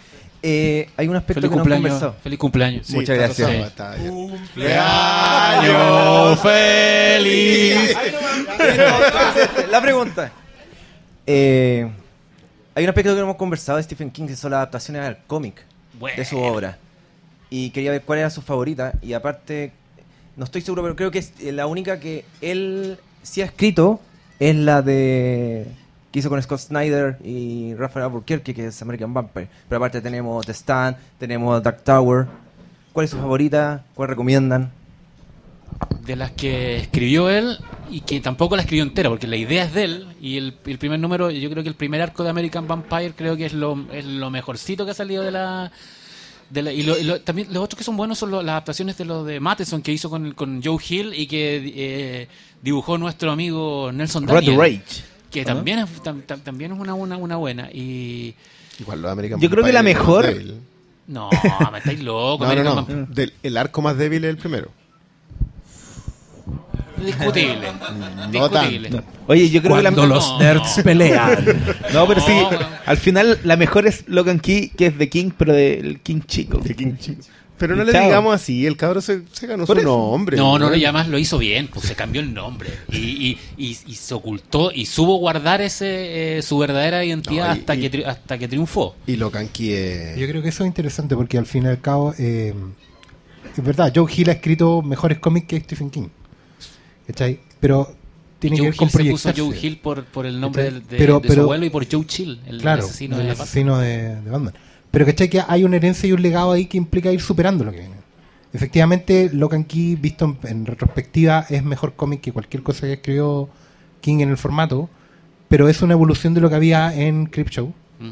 y al fin y al cabo que tu hijo lo haga y que sea tan king al mismo tiempo. O sea, lo que hablábamos temprano, de, de hecho, el, el que, que It se sienta tan cercana a Locan Key, desde el pozo hasta los niños y el casting, eh, tiene mucho que ver con que el hijo va procesando lo que deja el padre y lo va llevando a otro lado. Y eso, y, y en ese sentido Joe Hill es mucho más comiquero que visualmente hablando y, y en la construcción de arcos que King. Reclamábamos que en el fondo, no reclamábamos, sino que claramente King tiene un tema con eh, los cierres de las historias. Ahora es ¿Cachai? heavy que, Y que, Hill no lo tiene. que Locan Key tiene la, tiene la misma lectura que tiene El Resplandor y, Feliz y. Carrie, que lo vimos, que lo que dijimos, que en el fondo usa el terror como una historia de iniciación de superhéroes. Porque los niños de, de, de Locan Key son el niños clan que... Locke, al fin y al cabo son un supergrupo. Exactamente. Sí, igual el cierre de lo canqui tiene su... No sé, yo quizás soy yo nomás el que no le gusta mucho el Sí, final eres feliz. solo tú. Sí, estoy que no importa. Solo eres tú. No, Amargo. Key. Ya. ¿Más, ¿Más preguntas? Más preguntas. Acérquese, joven. Ah, eh, deja, voy a citar una, una sola, una última relación de King con el cómic, el prólogo de aquel Batman que leímos todos en editorial Perfil. Bien. No me acu- Era Noche de Resurrección, Noche de Batman Resurrección. 400. ¿Qué A era? 200 pesos. Era el, era el Batman 100 400, pesos, ¿cierto? Sí, Y que salió en un grande historia, era el Grande número 2 de los historia, grandes y era historias. algo así como ¿por qué leo Batman? No, ¿por qué me gusta Batman? ¿Por qué me gusta, me Batman? gusta Me gusta Batman. Y costaba 200 pesos. Heavy. Hola, buenas noches. eh, gracias por la invitación. Eh, no sé si ustedes conocen una serie que se, eh, salió en Warner hace muchos años atrás que se llama Pesadillas y alucinaciones de Stephen King. En particular hay un capítulo que es eh, bien interesante que trata de un escritor de novelas de terror bien famoso que no tiene miedo a nada y compra un cuadro de un tipo metalero con un auto súper feo, muy parecido al de Christine de hecho, pero destrozado y que a medida que va viajando hacia Maine, el escritor, el auto, el cuadro el, el metalero, el auto va mm, cambiando.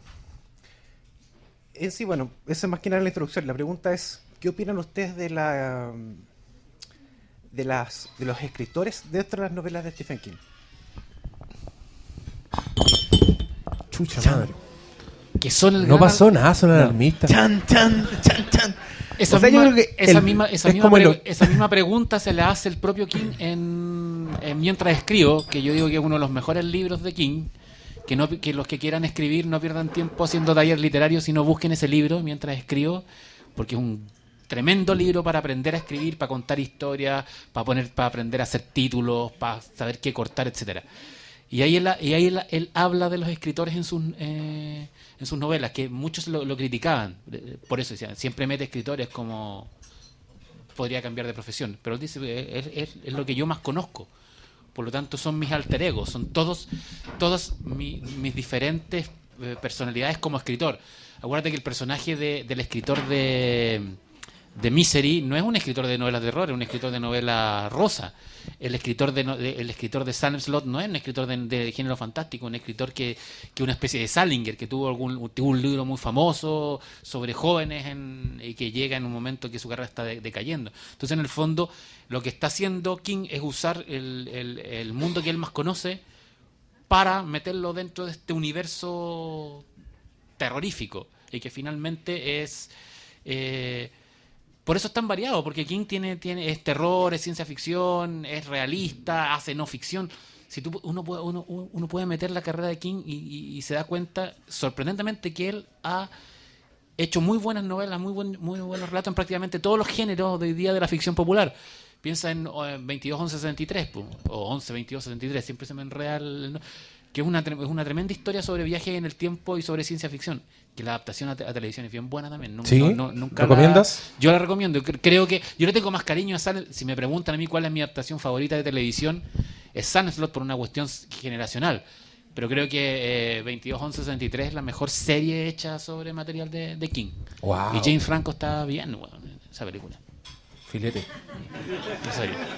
Está bien, está más o menos. Ah, Más Está, preguntas. está mejor que en Alien Covenant. Ah. El, el gran cameo. Eh, buenas noches. Eh, ya que están sentados aquí con alguien que la prensa ha tildado como un heredero de Stephen King a la chilena. Yo. No, tú no.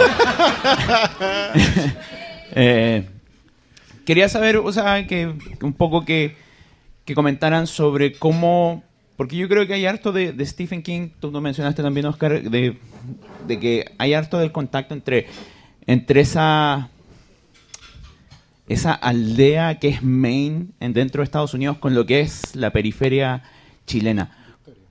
Bueno, Victoria es el caso acá, pero ¿cómo ha alimentado, cómo ven ustedes, si tienen alguna recomendación también de cómo se ha alimentado la cultura pop nacional a partir de King?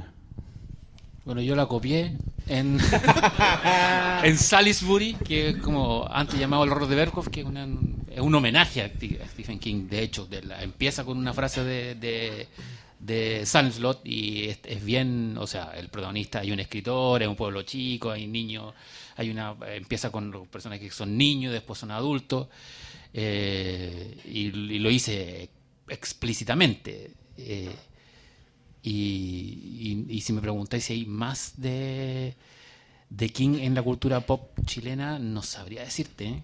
No, no quiero tirarme las flores, pero no sé si... No, no- que, eh, hay hay un, en un libro que se llama eh, Cuentos chilenos de terror, hay un cuento de, de Daniel Villalobos que es sobre Drácula, que es el que hace un juego con la cultura popular cuento se llama Demeter, que es un muy muy buen cuento. Si pueden búsquenlo. Eh, creo que Daniel lo tiene ahora en eh, libre en, en- en su blog. eh, que es sobre el viaje de Drácula en el barco. Pero cómo Drácula se va alimentando de lo que se va a convertir. Que, va- que es como el- en, un- en- un mito. Y, y el libro El Sur de, de, de Villalobos es un libro súper quiniano. Súper, súper quiniano. Yo creo que más que haber algo en la cultura, eh, estamos a un paso. Quizás no tanto por, por copiar estructura o temas, pero sí en la manera que, si uno revisa la obra de King, cómo, cómo reflexiona sobre la, la, la cultura social, al fin y al cabo. Eh, nosotros tenemos más en común con Nueva Inglaterra que con, con otras que con Europa. Y, y en ese sentido King es un súper buen referente como punto de partida. Yo creo que Daniel Villalobos efectivamente, bueno, y el Pancho lo, lo reconoce, pero Daniel Villalobos está haciendo como partiendo desde ahí, de, de sacándonos un poco la, los ramos de literatura hispánica, si querés, y literatura española y, todo el marco que tenemos como un puesto, como una cúpula, El tren marino también. Tiene sí, harto sí. eso, pero él, él está haciendo el camino, no es, no es copiar la forma, pero sí entender que podemos tomar esos miedos que son cotidianos de nosotros y, y empezar a, a- a expresarlos de manera eh, eh, abierta, digamos. O sea, entender que no- no- nuestro, a lo mejor nuestro folclore no está solamente anclado en Pedro Urdemales y de ahí para atrás, sino que también en entender que hay historias que derivan de esos mitos y que están en, la casa de tus abuelos, que están en el barrio donde creciste, que están en, en, pucha, en, la calle por la que andabas y en, en el barrio al que te mudaste. Yo creo que tenemos harto eso, porque somos, tenemos, tenemos esa cosa media de isla como Sí, cultura. en Chilean. Gothic uno puede, Claro. hacer, uno puede hacer un paralelo súper claro entre el José Donoso del obsceno pájaro de la noche y, y It o Sandlot. Está, está la idea de la casa, de la casa con secretos, de, de la familia que, que tapa. Sí, tenemos tapa mucho patio pasado. trasero. Nosotros podemos, podemos sacar muchos trapos sucios. ¿Sabe qué? Yo creo que es. Y, y en ese sentido, lo que vienes haciendo tú, lo que viene haciendo- Jorge también con respecto a rescatar. No rescatar, sino empezar a mirar un poco para adentro. Eh, porque obviamente nosotros que nos criamos mucho más con la cultura externa, o que, o que nos gustaría creerlo, yo, yo creo que una de las aproximaciones que hay con Stranger Things es esa, como que sentimos que así eran los 80, cuando los 80 eran más cercanos a lo que fue la serie de los 80, sobre todo en Santiago. Pero, ¿qué te pasa a ti? Tú vivías en una ciudad, no sé si llegar a decirle ciudad... Localidad. Localidad. En una localidad que más encima estaba fuera de la carretera. Sí. Que es lo mismo que pasa con eh, Traiguén, lo mismo que pasa con, con Lautaro, que tenéis que ir para otra parte. Yo, yo no, pues yo vivía eh, a pasos de la carretera y quedas conectado. Yo sigo sintiendo de que, eh, y, me, y me pasa ahora revisando King, que son historias fuera de la... pasan las vías del tren, pero no, no dependes del comercio del tren. Como que son pueblos pequeños, qué sé yo, 3.000 habitantes, 10.000 habitantes, en donde se dan, se empieza a generar un folclore. Eh, Como que mm, nos hemos avergonzado durante demasiado tiempo de nuestro folclore. Sí. A lo primero que le hacía el quite cuando se está eh, contando una historia de terror nacional es al folclore nacional de terror. Porque está viciado en, en cierto sentido. Le hacía el quite al chilote. Cuando tienen una cultura súper rica eh, en cuanto a terror, pero no, le, le empecé a cagaron Caleuche. po. Ex- bueno, sí. pero, Cagaron al, al- al Caleuche. pero no ese. Yo, yo siento que a ese folclore, al folclore al que tú mencionas muy bien a Pedro Urdemales, que, o, a Malcaleucho, o al Trauco, etcétera, etcétera, sino al otro, al que no, al no contado, a la historia del guacho. Mm. O sea, el guacho como pieza fundacional de Chile. Porque los obreros llegaban a trabajar en los fundos y las mujeres quedaban embarazadas y el obrero se iba y todos los niños que crecían en ese fondo eran guachos. No tenemos una, una revisión de esa cultura. ¿Sabéis, qué- Y- dónde, ¿sabéis dónde la hay? Y es una forma súper freak. En Perdona nuestros pecados, en la teleserie que están haciendo Ah. en, en Mega. Pero- Ya- y Janes tiene una tiene, tiene una, una cuestión Pero- bien perversa y le, y le gusta esa cosa lynchniana, kingiana. weón. Es que a eso justamente lo que digo, como que hoy día en cuando empezamos a perder la vergüenza o, o empezar a mostrarlo, o sea, al fin y al cabo, nosotros venimos de la nueva región de la Araucanía, en donde la revisión del entorno está recién dándose Sí. allá. Ni decir de la opinión que se tiene de acá, porque acá, ¿qué ve? ¿Qué ve? Los camiones quemados nomás. No tenéis idea cómo funciona un sistema con reducciones en donde el pueblo cohabita con 7.000 indígenas que viven en las reducciones y tú vives 2.500 en el pueblo. O sea, no sabes cómo funciona, no entiendes cuál es lo que era la, ven- la venta de leña, no, no, no entiendes nada de eso. Y como que yo siento que todavía no se rescata. Y creo que ahí hay un, hay un aspecto guiñano mucho más interesante.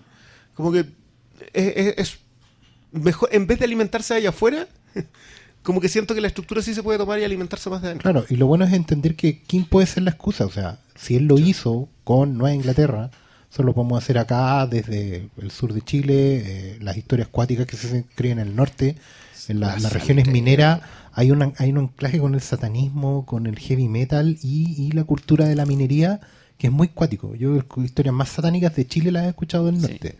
Y bueno, y yo, y yo siempre voy a insistir con el tema del horror que hay en los condominios acá en Santiago. Una torre de 30 pisos eh, donde podéis estar conviviendo con no sé quién. La Torre Oscura. Y claro, totalmente. o sea, cosas que se chupan el alma, y, bueno, un montón de cosas que no... Además que Chile tiene una cosa supersticiosa que es bien rica pa- para crear un, un- un- un- para recrear una suerte de universo quiniano. Yo trabajé harto tiempo en la Torre Santa María, en el piso 12. Ahí estaba eh, donde hacíamos, eh, yo trabajé haciendo algo muy interesante y estaba en el piso 12 que era la oficina de revistas del Mercurio. Y trabajaba gente periodista, ingenieros comerciales y todo, y nadie se quería quedar a- después de las 9. Penan ahí. ¿no? Porque era el piso 2 el que se, el que Que se, se quemó. el que se quemó. Y yo no, no diría que penaban, pero sí, cuando estábamos despachando las revistas en la, en la noche se escuchaba que abrían puertas por allá y todo. Y, ah. O sea, y, hay había carga, po. y había un ascensor que en la noche lo cerraban. La, la ciudad está Lo encargada. cerraban porque, supuest- porque ¿Cachai? en ese ascensor se aparecía el, el fantasma de uno de los bomberos que murió. Y los guardias le tenían miedo a subirse a ese ascensor, por lo tanto había una orden desde el edificio que ese ascensor se cerraba en la noche. Y todavía hasta el día de hoy está cerrado. Oye, yo quiero decir que hay gente que se está parando de miedo. yo creo que hay preguntas. Gente se acercó. Buenas noches. Eh, una pregunta sobre las historias que se han contado ya en el cine de King y, y que no se han contado. ¿Cuáles le gustaría a ustedes que fuera llevada y por qué director? ¿Cuál sería su Dream Team para King? Oye, buena pregunta. La media pregunta. Eh, Dennos 10 minutos. Sí, eso, eso es, una, es una pregunta que se necesita pensar. O sea, yo haría la, la, mm, la secuela al Resplandor. O sea, claro, la, el Doctor, Doctor Sueño. Pero está, está en proyecto, ¿no? Parece. Puede ser, capaz que esos Yo libros vengan vendidos de es antes. Stephen Stephen King. Yo creo que, yo creo que esos buenos Esos no hay derechos alguien le compra los derechos. Sí. ¿Y quién podría hacer esa, esa película? Director de La Bruja. Él- él Es súper kubrickiana sí, esa, sí. esa película en el uso de muchos recursos. No, no, pero estaba, pensando en Fincher. Fincher es un director que a mí me gustaría ver trabajando con material de King. Ahora, ¿qué, qué, pe- qué, Sí, ahí, tienen que hablar ustedes que, Bueno, que tienen libros que no se han si- adaptado. Si es Dream Team, yo voy a decir al tiro Salem Slot, nueva versión en largometraje y que la haga Steven Spielberg. pues y sí. que la zorra. Si Steven Spielberg haciendo una película de vampiro con cabros chicos vampiros que si todos si vieron el especial de Halloween de los Simpsons en que Bart aparece en la ventana weyando a Milhouse, eso es de Salem Slot, es un vampiro, es un cabro chico que flota y porque en, en este universo los vampiros son tradicionales, entonces hipnotizan a la gente para que te abran las ventanas. Y esa weá te cagáis de miedo. Una weá que a, a- a Hooper, recientemente fallecido, un saludo al cielo, salud, Don Toby, eh, le salió muy bien. Pero yo siempre he soñado con ver una versión así a toda raja de Salem Slot. Eh, yo creo que esa. Esa es y, la mía. y a mí me gustaría que hicieran el talismán, que es de King con Peter Stroff, eh, y que ahí estuvo metido Spielberg, supuestamente el nombre. Pero ahí tení el, el, el del planeta de los simios, podría ser un buen... Un buen Matt Reeves. Matt Reeves, sí. Sí. Porque, porque es una historia de... Sí, a, mí, a mí me gustaría ver un- una, una del Doctor Sueño, pero, pero por extensión el resplandor, pero adaptado de- dentro del tema de esta cosa filial, de- del padre e hijo y de no convertirse en monstruo. Y director, no sé, bueno, a lo mejor es que nombraría a alguien influenciado por, por las películas que he visto y yo creo que tiene que más que ver con, con entender el tema de, del- del- de fondo. Mm. Podría ser. O sea, Muchetti ha demostrado ser un tipo que leyó la novela y entiende la, la cosa. Y, y entendió un Pero tampoco fondo. va a decir, oye, argentino, ven, Todo- adáptate todo King todo uno King. más. No.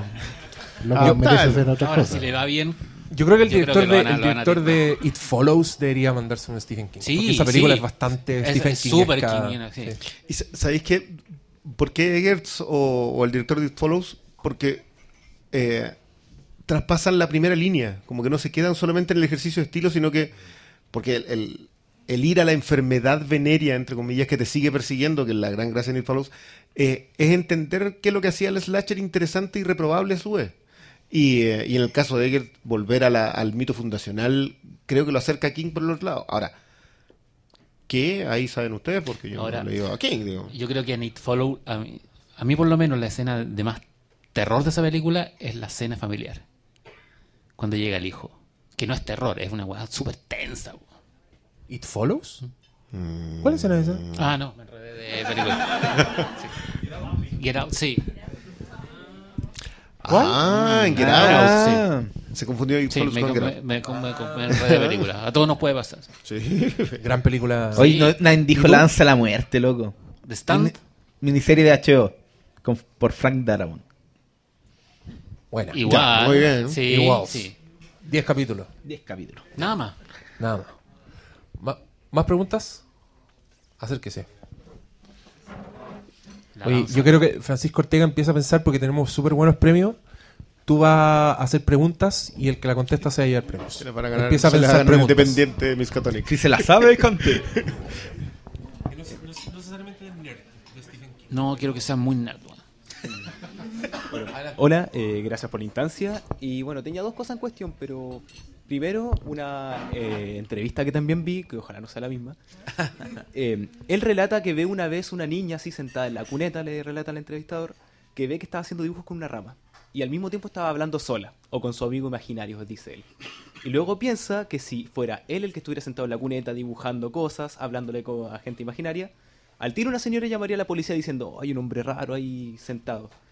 Mi pregunta es, ¿qué elemento habrá sido en la vida de Stephen King que hizo que usara la visión de mundo de los niños versus la visión de mundo de los adultos para su terror?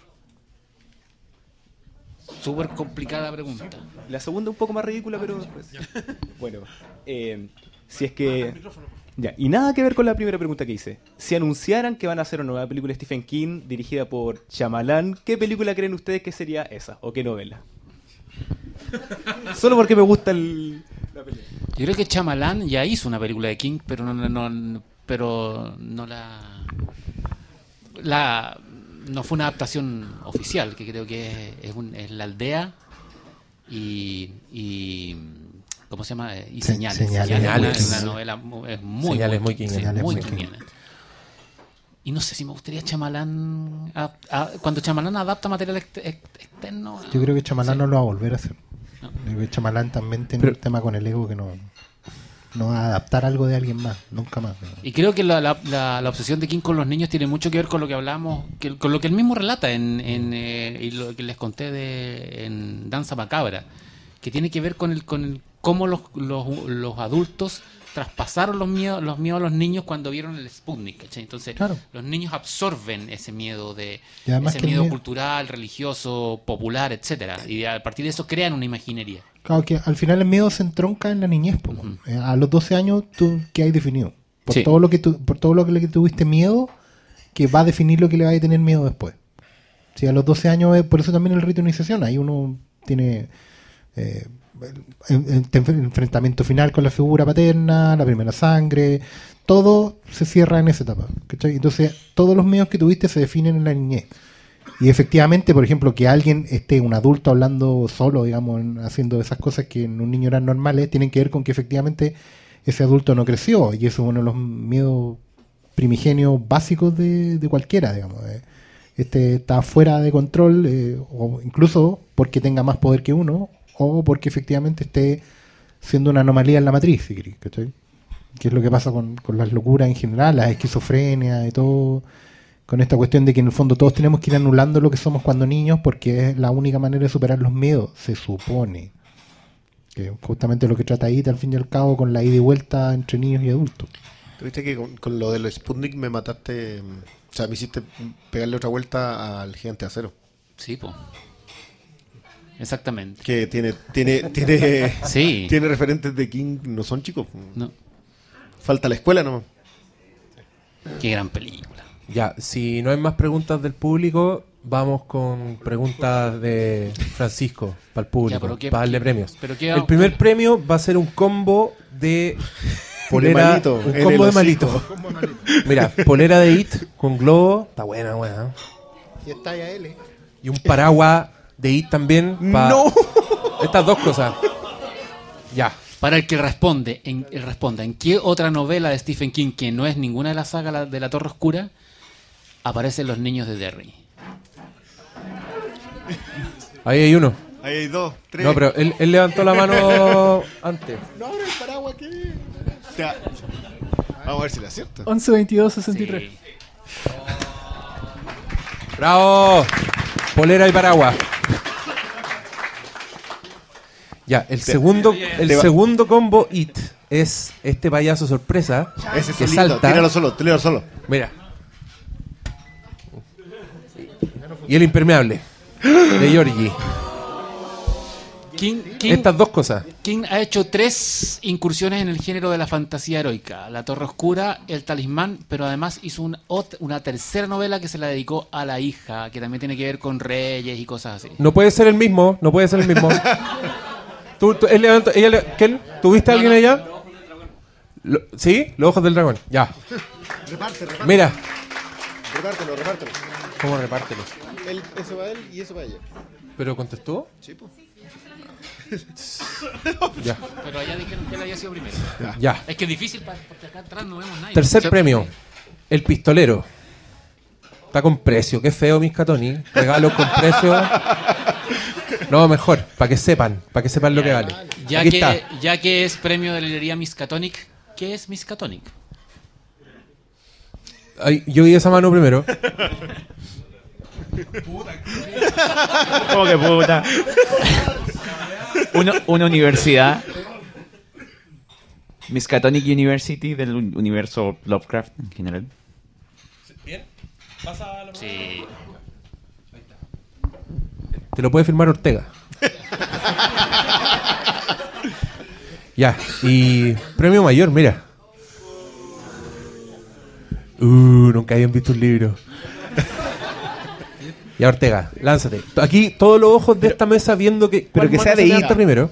Oye, de It. Que sea de. Pero, De el, It, pero el, regalo, It. el regalo es It. Hacer una pregunta muy de It. Va a contestar un fanático de It. Ya lo tiene. Yo votaría por otra cosa.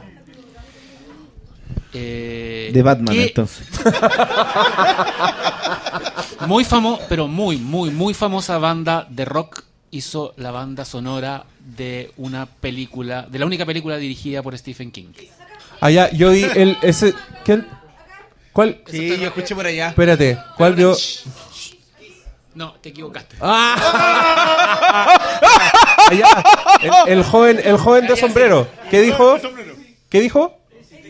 Sí. ¿Es ¿Cierto? Ya. Lo voy a tirar, ¿ah?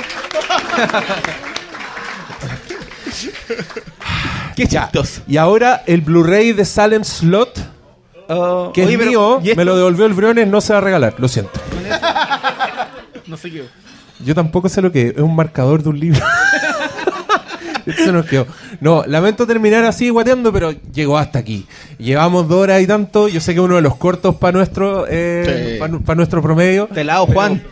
Este evento me dejó feliz para el resto del año, así que le agradezco a todos haber venido. Por favor, un aplauso para ustedes. Y gracias a todos los que vinieron y nos vemos en el... ¿Cómo? Sí, aplauso para Green Coffee, así se llama, ¿no? Lo dije bien. Greenhouse. Sí. Greenhouse Coffee. Greenhouse Coffee, muy rico todo se pasó. Y Miskatonic, librería especializada en fantasía, terror, ciencia ficción. Dense una vuelta. Gracias por escucharnos, cabros. Buenas noches.